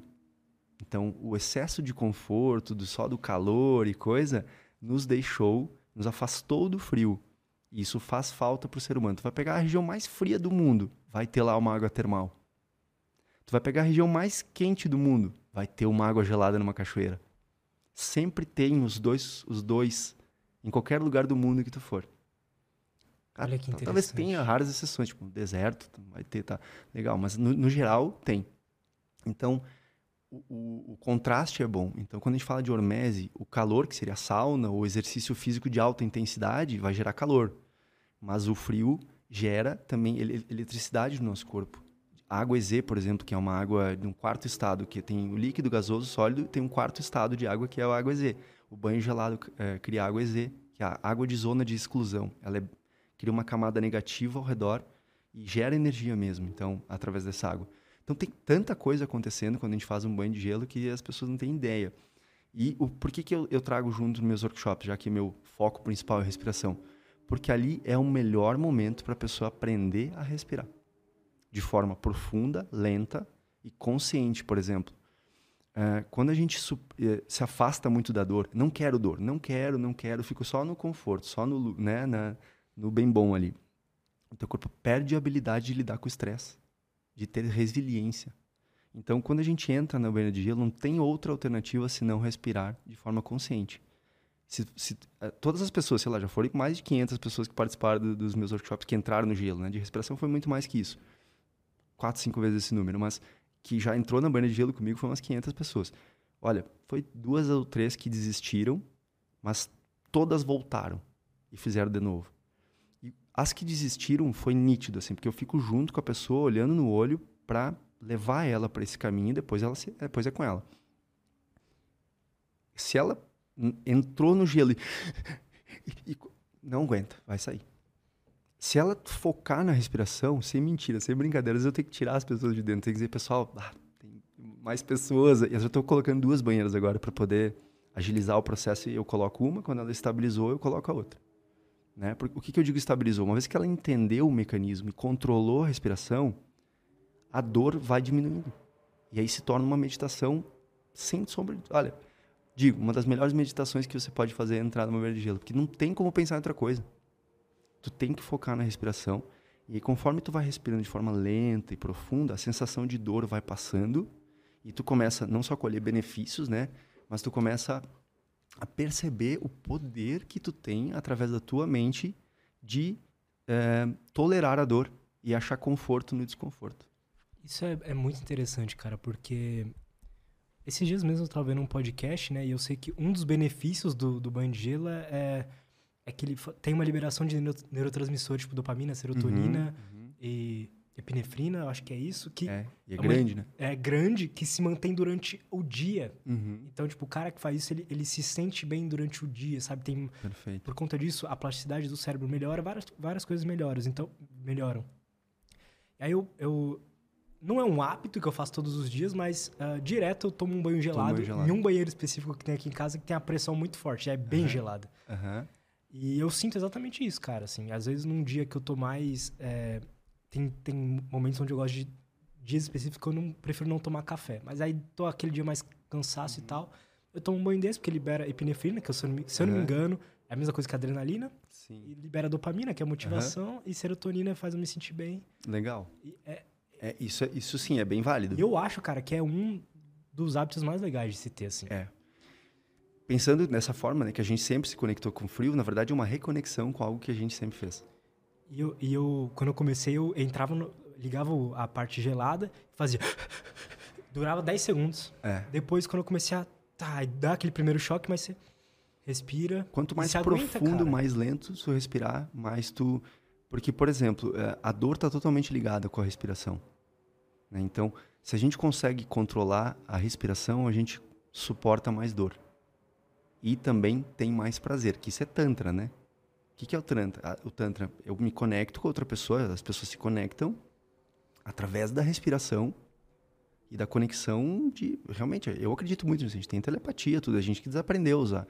O Bruce Lipton fala, inclusive, que as palavras foram criadas para a gente esconder nossas emoções. Porque, por exemplo, o- a gazela não vai lá perguntar pro leão: Ei, você é meu amigo? Você quer, você quer me comer? Não, ela, sabe por vibração, ela sente que o bicho. Quer... Tanto que se eles forem criados juntos, beleza. Quanto a gente vê vídeo né, de bichos que geralmente são né, predadores um do outro e que crescem juntos e ficam amigos, tudo certo. Agora, ela sente por vibração. Então, a gente sente por vibração o que é o- a nossa conexão com as outras pessoas. Claro que a gente desaprendeu um pouco, mas no fundo a gente sente. Às vezes, quantas vezes a gente fala Sim. palavras que a gente nem gostaria de falar só para agradar a outra pessoa e coisa. Nesse processo aí, a gente está desconectado do sentir. E aí o gelo te ajuda a te conectar de novo com o sentir.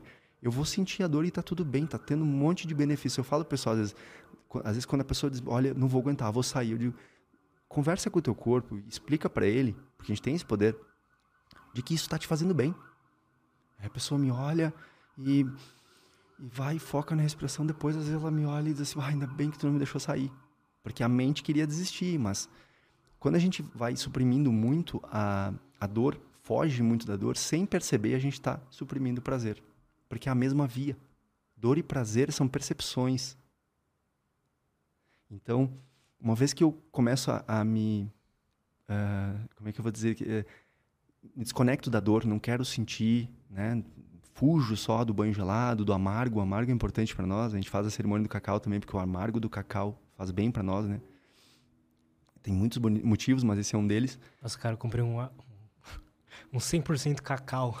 É, e é bem amargo. A gente faz nos workshops, no, no, no Experience, a gente coloca o cacau, porque o cacau ele é muito bom pro coração e espiritualmente também tem todo esse trabalho né, do espírito, do cacau. Mas quando a gente entra no gelo ali, tu tem que se conectar com a dor, tu tem que se permitir sentir ela e lidar com isso. Só que sem perceber, o teu prazer aumenta muito. Porque é a mesma via, entende? Olha, por que, que eu acho que as pessoas entram tanto nesse, nesse quadro de depressão? E eu passei por isso, né? Eu digo por, por Você base. É, eu não cheguei a tomar remédio porque eu descobri a respiração. Ela me salvou, literalmente, de, de entrar no, no remédio. Eu quase, eu cheguei a comprar, tomei três, quatro dias, percebi uma alteração absurda em mim e, e disse, não, eu parei. O que, que você sentiu? Só de curiosidade. Há muitas coisas assim, tipo, a minha mente... Claro que eu, eu me senti um pouco mais anestesiado, mas veio muitas questões assim, até... eh, a gente perde o tesão. De várias formas, de todas as formas. Pela vida, por tudo, sabe? Então, Tipo uma anestesia mesmo. é, Você vira meio que um zumbi.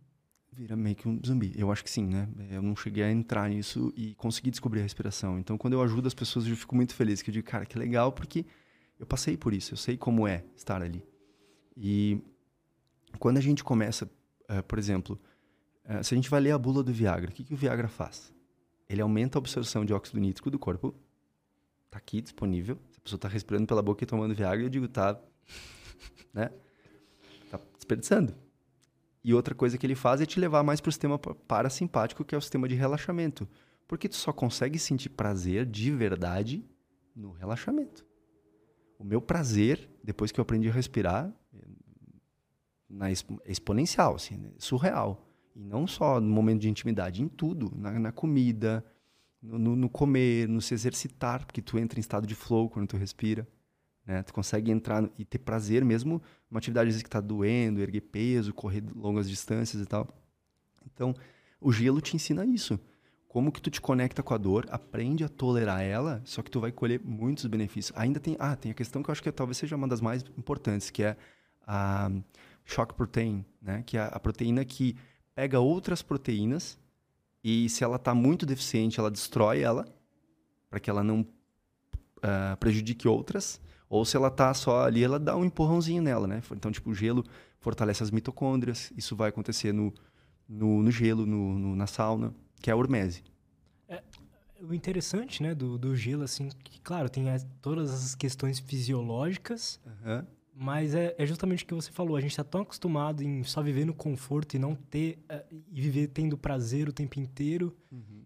que a gente esqueceu como que é sentir dor, né? A gente ficou é. fraco. Ficou fraco. Dor. Ficou fraco. E, e isso é incentivado pela grande mídia. Se tu for ver, tá, sempre nos leva a se sentir fracos. Todas as indústrias. Né? Dependentes, né? totalmente dependentes, né?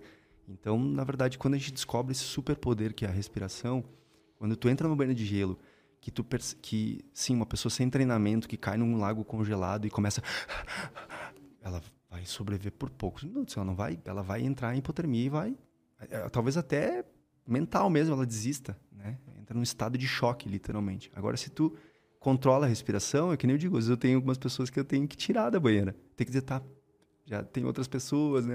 Depois, se tu quiser, tu volta no final e tal. Eu já consegui, tipo, ficar 20 minutos, assim, mas não é... Eu, eu saí desse lado competitivo, porque uhum. eu sempre fui muito competitivo, né? E hoje eu tô indo para outro caminho.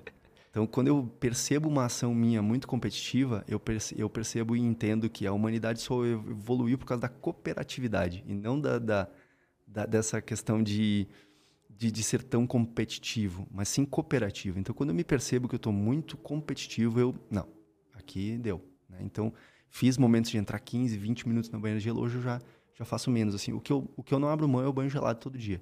Banho frio, né? Gelado não dá nem para dizer que é gelado. Se bem que no sul, né, onde eu morava, onde eu morava agora estou morando um pouquinho mais para cima, Santa Catarina, mas ainda assim, né, tem os momentos bem frios que aí sim, já está tendo efeito, porque teve a vasoconstrição e depois vasodilatação. Então, literalmente, eu estou levando meu, meu, minha circulação sanguínea para academia, todo dia quando tomo um banho gelado. Que massa, né, cara? E aí, essa choque proteína é muito interessante, porque ela, isso vai acontecer quando a gente faz, então, uma hormese, que pode ser as principais, né? É, banho gelado, sauna, exercício de alta intensidade. Só que uma das coisas que está acontecendo, uma das melhores formas de fazer hormese é a retenção de ar. Porque tu priva as, as células de receber oxigênio, tu começa a ter hipóxia. Mas, claro, tem um método para fazer, não é só aprender uhum. a respiração. esse caso é como eu digo, não dá, não dá para dar uma receita de bolo. É Precisa, é estudar mesmo, né, Tem cara? que ter uma metodologia, tem que seguir uma metodologia. Porque pra, como é que tu sabe se está causando hipóxia, entende?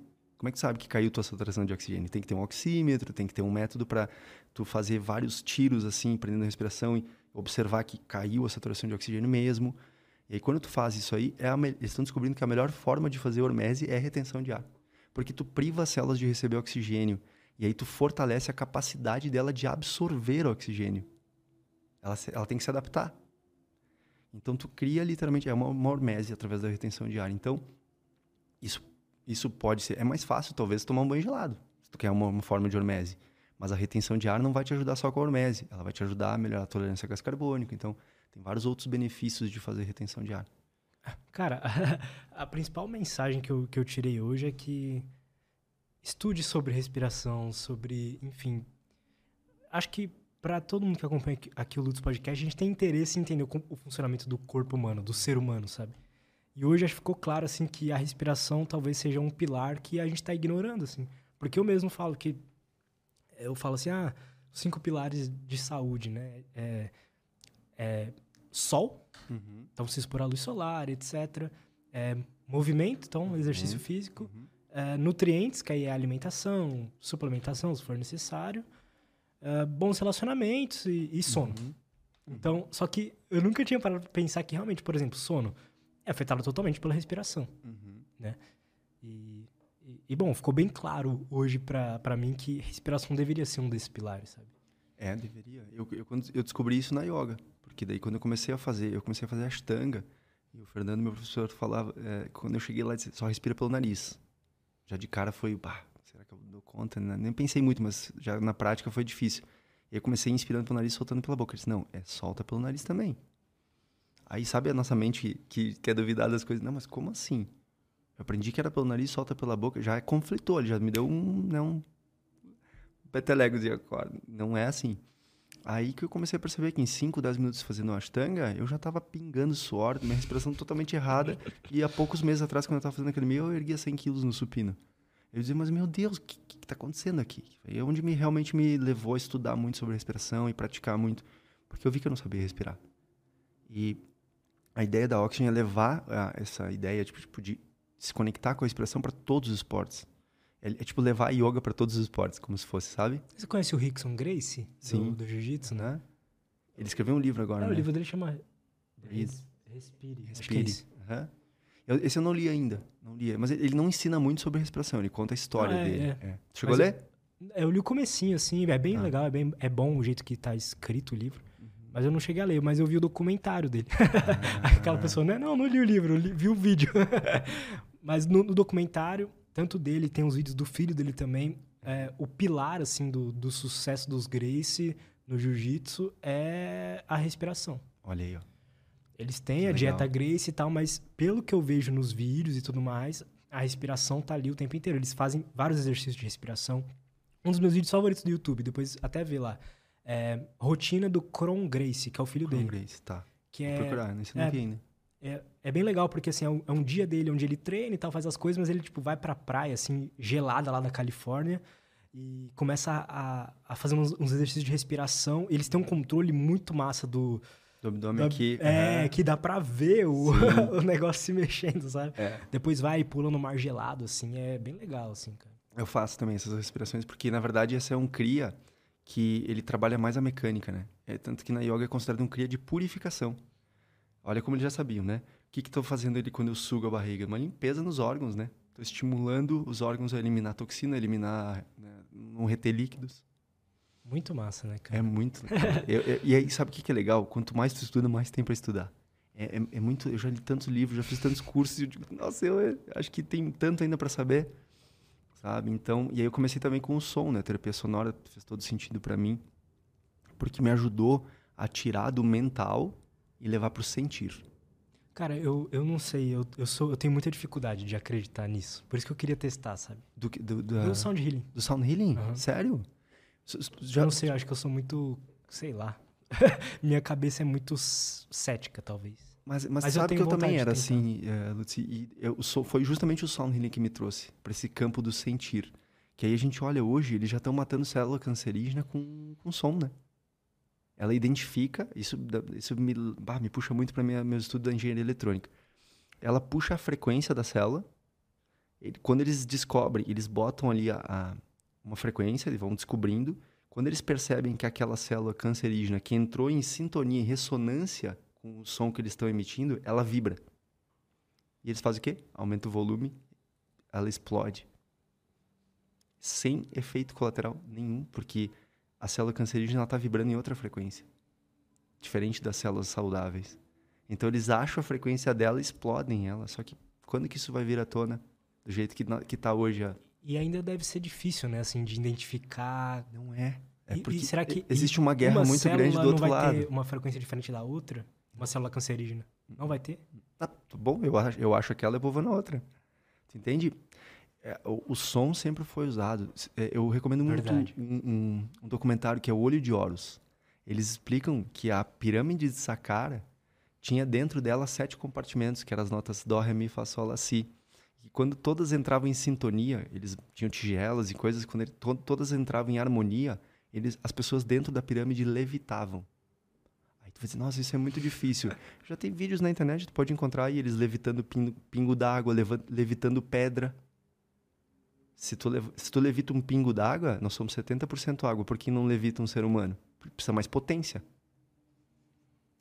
É, cara, é incrível. O som, Se tu for ver, a gente eu aprende. ver algo assim, tá ligado? Pra Cara, acreditar. faz a, fazer a terapia do som. É, eu- É. é justamente uma das coisas que eu tenho vontade, porque eu sinto que a música tem muito poder sobre como eu me sinto. Sim. Eu já percebi isso desde moleque, quando eu comecei a ouvir música depressiva, eu fiquei depressivo. e quando eu começo a ouvir músicas assim, mais praieiras, eu fico mais, mais feliz. O- os, os grandes pensadores já falavam, não lembro quem que falou, agora me fugiu aqui, mas é que se, se tu quer manipular uma sociedade, tu, tu manipula pela música. Eu vi que você postou um documentário lá no grupo, né? Sobre a primeira música. arte. A primeira da Brasil arte. Paralelo. Eles contam toda um pouquinho do que a música faz com nós. Então, por exemplo, vai explicar o que, que o ritmo faz, o que, que a melodia faz no nosso corpo. Cada é uma. Nossa, incrível, cara, porque eles contam toda como a música evoluiu e ali umas coisas que é mais nítido assim. A música sempre foi usada com um propósito espiritual. Sempre, se tu pegar um ritual xamânico, se tu pegar um casamento, se tu pegar um- uma igreja, qualquer coisa tem música, tem som. Então, é muito fácil de tu manipular uma pessoa através do som. Os, os comerciais fazem isso com nós. Eles te levam para uma. Tira, tira a música de um comercial. Tira a música de Total. um filme.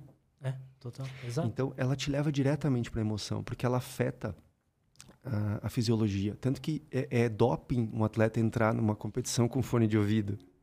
Porque está alterando a tua fisiologia. Altera a química do corpo. Então, quando fala em som, em terapia sonora ou música, a diferença é que a terapia sonora, a gente utiliza instrumentos que te levam para um lado mais meditativo e para se conectar com emoções que talvez tu tenha bloqueios lá. Eu tenho um bloqueio com alegria. Não me permito estar alegre. E aí, de repente, no meio de uma sessão de sound healing, tu acessa um, começa a rir lá, que nem um louco, assim, sabe? É muito interessante, porque o som tem esse poder de, de destravar. E é muito legal, porque o que- a, prioridade número um do nosso corpo é nos manter vivos. Nada vai superar isso aí. Se isso aí não tiver, essa necessidade não tiver suprida, nada mais o teu corpo vai pensar direito. Vai, vai dar importância. Uma vez que tu se sente seguro, entra a prioridade número dois, que é poupar energia. Então, o que, que acontece quando tu ouve um tambor? 4 Hz. Dum, dum, dum, dum, dum, dum, dum, dum, dum. O teu corpo, eh, se tu tá num ambiente seguro, deitado ali, né, fazendo uma terapia, o que, que vai acontecer? O teu corpo, uma vez que tu tá seguro, não tem nada te ameaçando, o teu ele vai para prioridade número 2, que é poupar energia. Então, ele vai pegar o ritmo mais predominante do ambiente e as tuas ondas cerebrais vão seguir aquele ritmo. Então, o tambor tá a 4 Hz. Tu tava lá em nas ondas, né, tipo, mais acelerado lá em, em onda alfa, enfim, né? É, e aí, o que, que vai acontecer? É, o beta, né, talvez tu tá ali, né, muito, uma, uma onda muito, muito rápida, e aí o teu cérebro vai seguir a onda mais lenta. Então, o que, que, que acontece com a pessoa? Ela se entrega, porque ela se sente segura, vai relaxar, porque o, o ritmo mais, mais predominante do ambiente está em 4 Hz, que seria, tipo assim, onda teta. Né? Ondas mais, tipo, que estimula a criatividade. Por exemplo, a criança até os 6 anos de idade está em onda teta. Então, tudo que tu disser para ela, imagina um monstro embaixo da mesa, ela vai imaginar. E ela tem esse poder, porque ela está em onda teta. E a onda teta a gente passa quando tá pegando no sono e quando tá acordando. Que é o sonho, aquele, né? Aham, Aquela mistura, né? mistura, o sonho tão real, né? A- Ali a gente está em onda teta. Então significa que quando o, o cérebro se entrega para um tambor ou para alguma outra coisa rítmica, tu entra num estado criativo. Por isso que o sound healing vai te ajudar muito com a criatividade, a talvez acessar alguma coisa. Cara, eu, eu sinto exatamente isso, assim, eu, eu... Sempre que eu tenho que fazer algo criativo, eu gosto de usar músicas mais repetitivas. Tipo, eu não ouço um jazz, que eu não sei o que vai acontecer ali, sabe? Aham. Que não consigo prestar muita atenção, mas aí eu coloco uma música mais repetitiva e funciona bem. Tem, tem, é incrível. Esse, esse da primeira arte, ele mostra lá uma, uma pessoa, né, caminhando com bastante dificuldade, assim, não consegue manter um ritmo meio, né, com, mancando. E ela tá toda né, é, é, desalinhada, assim, respirando. Aí eles, ela bota, ela tá com o fone de ouvido, eles ligam a música, ela começa ela assim direita e sai caminhando normal. Porque o, ser humano, ele tem essa... Todos os outros animais produzem sons, né? É, natureza é uma promessa de música que eles falam ali, né? Ela tem sons, são lindos, tem comunicação, tem frequências e tudo, mas não é necessariamente a capacidade de organizar o ritmo. Só o ser humano tem essa capacidade de Uhum. organizar o ritmo. Por isso que o nosso corpo ele está preparado para isso. Por isso que a música é divina. É algo que realmente a gente deveria ter cuidado com o que a gente ouve. Muito cuidado. Porque a gente está sendo muito manipulado pelas músicas que se tem hoje. É só sofrência, é só palavrão, é só Putaria. putaria. E aí, como é que, como é que uma sociedade vai lidar com isso? Tu está sendo influenciado quimicamente pela música, certos tipos de música estão te levando para depressão, para para traição, para e aí vai dizer não, mas não é bem assim. É, tanto que é doping, não pode entrar com fone de ouvido para participar de uma competição. Porque o que, que vai acontecer se, se um atleta está com fone de ouvido e outro não? E, o que está de fone de ouvido vai en- entrar em estado de flow mais rápido. Porque a questão rítmica da música te ajuda a entrar num ritmo também. É, é muito louco, né? A- E a música, ela não foi criada pela gente, ela foi descoberta, né? A gente descobriu como campo harmônico, né? A gente foi descobriu como as notas se relacionam e a gente consegue manipular e criar música, né? É isso. É, é, é muito legal, né? Eu- Já eu- existia, sempre existiu isso. Sim, sim, sim. Sim, tem registro de flautas de 55 mil anos atrás. O ser humano sempre usou a música, inclusive de forma ritualística, né? De forma a se, a se conectar com o divino. E olha como é que tá hoje a música, né? Então, é coisa que a gente tem que... Total. Total, e aí faz sentido, uma sociedade, a sociedade adoecendo. E... Cara, essa- é um monte de coisa, né? É assim, as indústrias alimentícias, a indústria farmacêutica, a indústria do cinema, os jornais, todo Tudo mundo meio que- manipulando. É, é Tudo. foda, né? É, é foda. Por isso que eu acho, assim, que esse ensinamento da respiração é, tipo, é como se fosse o primeiro grande passo para tu ter autocontrole. Através da respiração. Se tu, se tu influencia a tua produção hormonal, faz sentido que se eu controlo minha respiração, eu mudo minha produção hormonal. E posso produzir mais hormônios do prazer. Mais hormônios da felicidade. Só, às vezes, respirando. Tem respirações, por exemplo, que a gente faz, que a gente prende os bandas, que a gente trabalha com o líquido cefalorraquidiano que vai lá na ponta, quando chegar na glândula pineal, produzir serotonina, DMT, substâncias que são do prazer, né? Que na verdade de uma para outra muda pouquinho, né? Só às vezes uma, uma perninha da ligação ali te muda de uma substância para outra. É tudo muito sutil, né? Então a gente consegue através de algumas respirações em estado meditativo produzir Prozac. E o Prozac é um dos mais complicados, né? Que tem efeito, muito efeito placebo. Se não me engano é 70%. Caramba. Se tu pegar 100 pessoas, 70 vão tomar uma pílula de açúcar achando que é Prozac e vão se curar. Porque tem o efeito placebo e o nocebo, né? O placebo é a pessoa que toma o remédio, toma a pílula de açúcar e se cura. E o nocebo é a pessoa que toma o remédio e nem com o remédio ela se cura. Ou seja, mente, né? Tá influenciando totalmente esse, esse, esse papel. Por isso que a pessoa precisa querer se curar. O remédio, ele pode ajudar, assim, em alguns momentos de, de de, de fundo de poço, assim, né? Sim. Mas definitivamente não vai te ajudar a longo prazo. Com certeza. Eu, eu, pô, eu trago um monte de psiquiatra aqui, psicólogo, neurocientista, todos dizem a mesma coisa.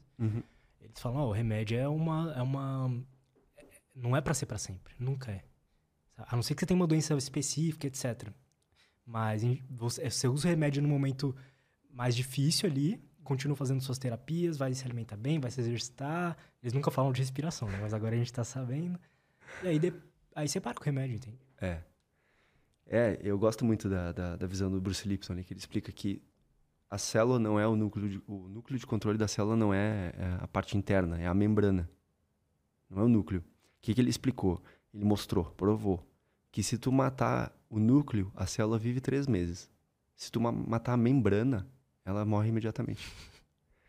E aí ele pegou, por exemplo, uma célula tronco, né, é, largou no ambiente que tem osso, desenvolveu osso. Nasceu, largou no ambiente que tem músculo, desenvolveu músculo. Ou seja, as informações estão vindo de fora para dentro. A célula se desenvolve conforme o ambiente. Então ele explica que tipo 5% das doenças são genéticas. O resto é o ambiente que molda. Mas ele explica de várias formas, não é algo, né? Ele explica, por exemplo, que a célula ou ela está se expandindo ou se retraindo, ou seja, com medo ou em expansão, em desenvolvimento. Ela nunca pode estar fazendo as duas coisas ao mesmo tempo. Então, uma das grandes coisas que está nos, nos adoecendo hoje, a humanidade, é essas crenças de que, ah, é genético, eu não tenho o que fazer. Então, se eu não tenho o que fazer, eu desisto, né? Eu tenho que aceitar. Desisto de, de lutar. Desisto de, de buscar me fortalecer, de entender o que eu poderia fazer para melhorar. E, na verdade, ele provou isso, que é muito mais de fora para dentro do que de dentro para fora. Interessante, cara. É, eu recomendo muito. É Bruce Lipton. Ele é autor do, do livro A Biologia da Crença. É um, um grande best-seller, mas que tem a luta, como tipo a gente vai olhar o Einstein lá atrás, como ele era olhado, né? Como as pessoas viam ele. Pessoa, eu fiquei sabendo que o Bach, que foi um dos grandes né, da música, ele foi reconhecido 100 anos depois que ele morreu. As pessoas, ele, ele, ele criou uma evolução tão grande na música, de organizar a música e instrumentos de forma tão incrível, que ninguém entendia na época. Ele Van foi... Gogh, né? Era, só foi ser reconhecido quando ele morreu. Então, acho que o Bruce Lipton, ele, ele, ele tem esse reconhecimento, mas ainda não é totalmente aceito. É que nem a teoria polivagal lá, que a gente tem o sistema de congelamento. Ainda é uma teoria polivagal, mas, poxa, é meio óbvio, todos os animais têm. O jacaré se finge morto, vários animais se fingem de morto, a gente também. Como que a gente interpreta isso diante das situações do dia a dia? A não ação. Uhum. Eu congelo, eu, te, eu teria que tomar uma ação, eu sei que eu precisaria mudar aquilo, seja parar de, com algum hábito destrutivo, eu simplesmente não consigo fazer. Eu entro no sistema de congelamento que eu acesso traumas. Não vai conseguir agir enquanto não curar o trauma. Por isso que as drogas não é o causa, não é o problema. O problema é o trauma mal curado que leva às drogas.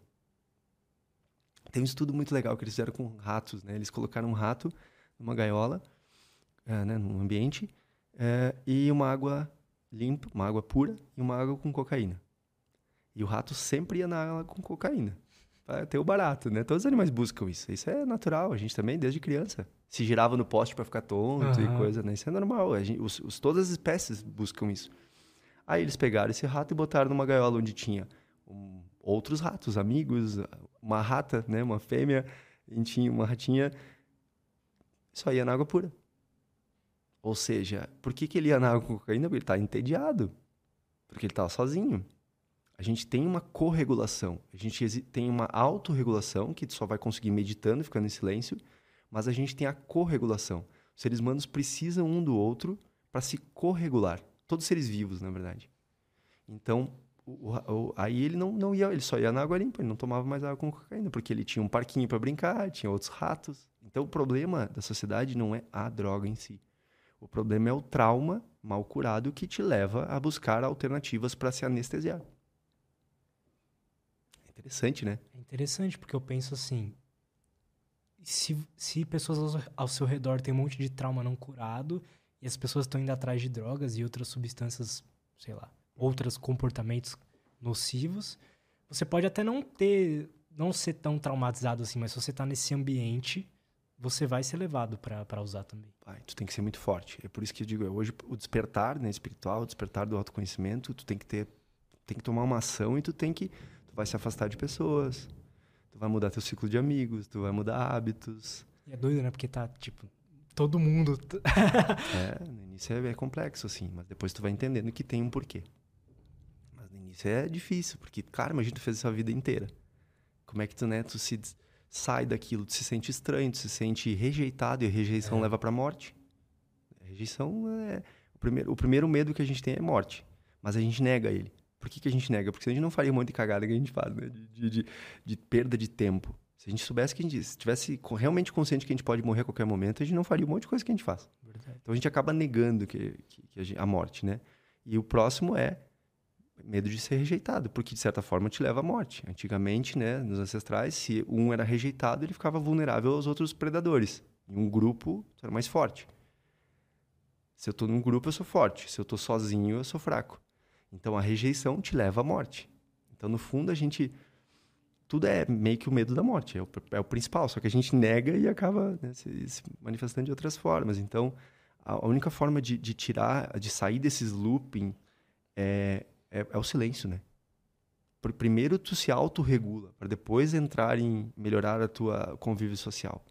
Por isso que a meditação é tão importante. Não é só cura, cura do corpo físico, é cura da mente, da evolução espiritual, onde tu vai ter momentos de silêncio, acalmar aquela caos da água. Lá, é, o Deepak Chopra usa um termo muito legal, tipo um mar ali muito bagunçado e um lago parado.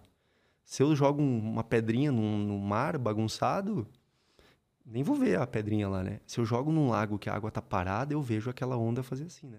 Uhum. E, é, e, ele explica que a gente se comunica com o universo de forma caótica, como o mar, e não como um lago. Como eu me comunico e mando informação, quero aquilo, quero conquistar tal objetivo na minha vida, meu propósito.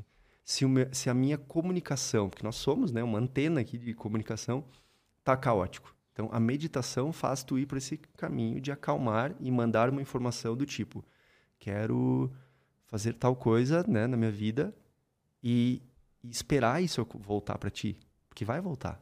É taoísmo na veia, assim, eu curto muito, né? O universo é um espelho do que você pensa e sente. Aí a física quântica fala a mesma coisa, o observador afeta a realidade.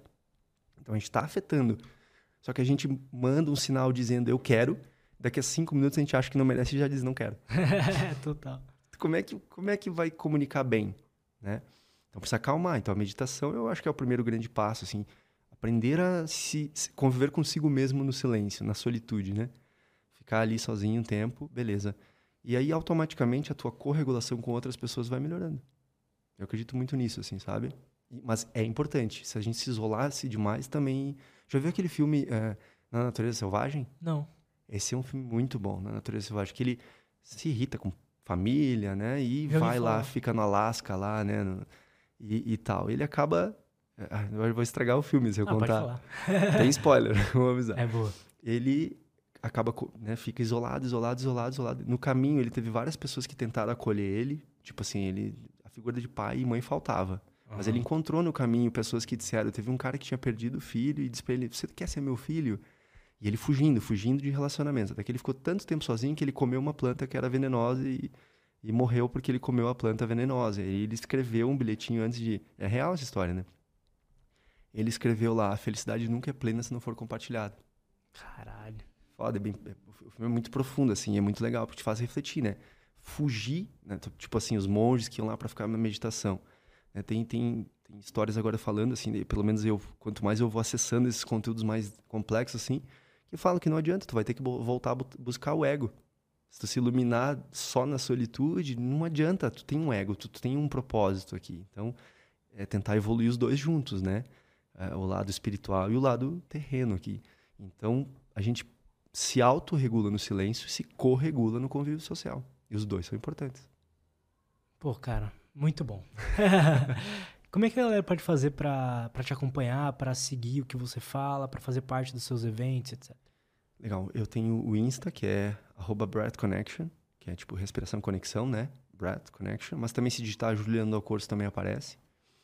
E eu tenho o YouTube também, mas o YouTube eu tô eu preciso alimentar mais ele, acabei me dedicando mais ao Insta, aos eventos, e aí é, tava acontecendo tipo um meio atrás do outro, agora eu quero dar uma, uma puxada no, no YouTube também, porque no Insta tá focando muito em vídeo curtinho, uhum. e não tem como falar esse tipo de assunto Total, fazendo dancinha, e não dá, eu preciso aprofundar, e aí então eu preciso ter vídeos mais longos, para poder passar uma mensagem legal, né?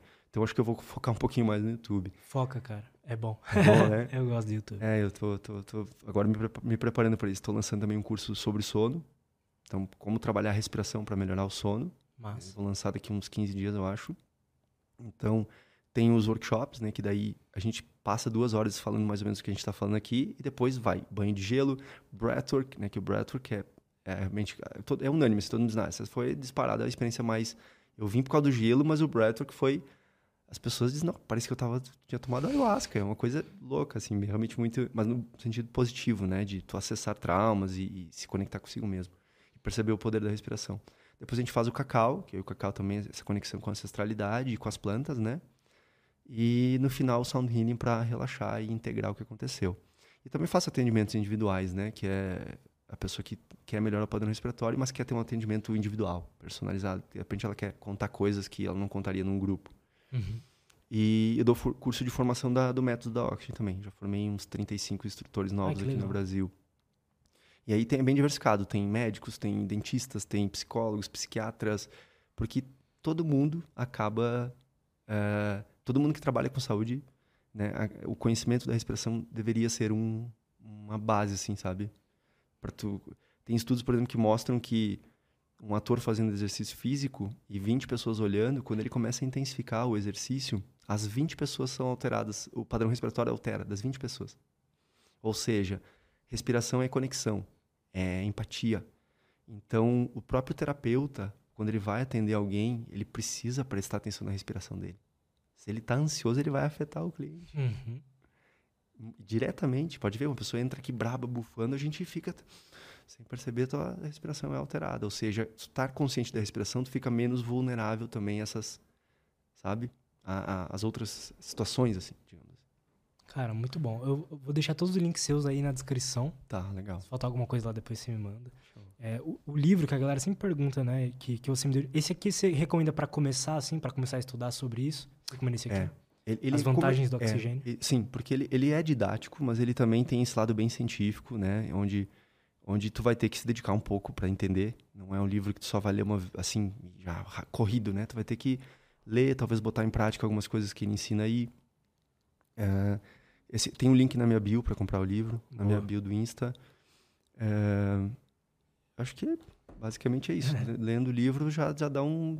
E depois tem muitas formas de estudar a respiração. Eu estudei de muitas formas. Essa parte da respiração, tipo hiperventilação, respiração holotrópica, renascimento, essas respirações que são nomes, são tipo marcas. Né? Eu acabei estudando de várias e eu criei a minha.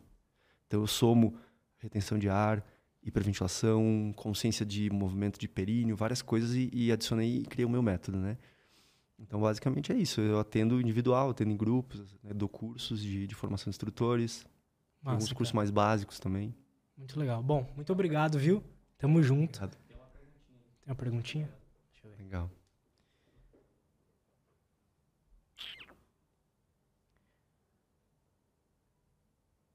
Boa. Para finalizar, então, tem, tem uma pergunta aqui que eu acho que pode ser interessante. A Marliette Moraes falou o seguinte: Um exercício de respiração indicado para insônia. Hum, tá. Bom, o, a expiração é como se fosse o freio do corpo. Quanto mais lento a gente expira, mais a gente relaxa. Então, o foco, tipo, antes de dormir, é, por exemplo, fazer uma respiração que não precisa ser o número exato, tá? é, é pegar o raciocínio. Inspira em 4, solta em 8. Pode ser inspira em 3, solta em 6. Pode ser inspira em 5, solta em 10. Eu, eu mais ou menos dobro a minha expiração, porque eu estimulo o nervo vago e o nervo vago começa a mandar informações para o cérebro dizendo que o ambiente está tudo bem e que ele pode relaxar. Então, a expiração lenta é o segredo do relaxamento. E a inspiração já não faz tanta diferença, mas traz esse lado de, da ação, né? Inspira, ação. Expira, lento, profundo, relaxamento. Então, antes de dormir, eu recomendo focar assim, em respirar lento, profundo pelo nariz. De repente, assim, sempre. prestar atenção sempre, né, se possível. É, é, movimentar aqui né, a região abdominal do diafragma. Basicamente é isso, para dormir, né? Tem alguns exercícios que são, assim, é, basicamente levam a esse caminho tudo variações disso. Né? Muito bom. Cara, mais uma vez, muito obrigado. Tamo junto. Obrigado a todo mundo obrigado. que acompanhou a gente até aqui. Não esquece de se inscrever no canal, dar like nesse vídeo. Seguir o Juliano aí nas redes sociais. E é isso. Muito obrigado. Até a Legal. próxima. Obrigado. Tchau. Até mais.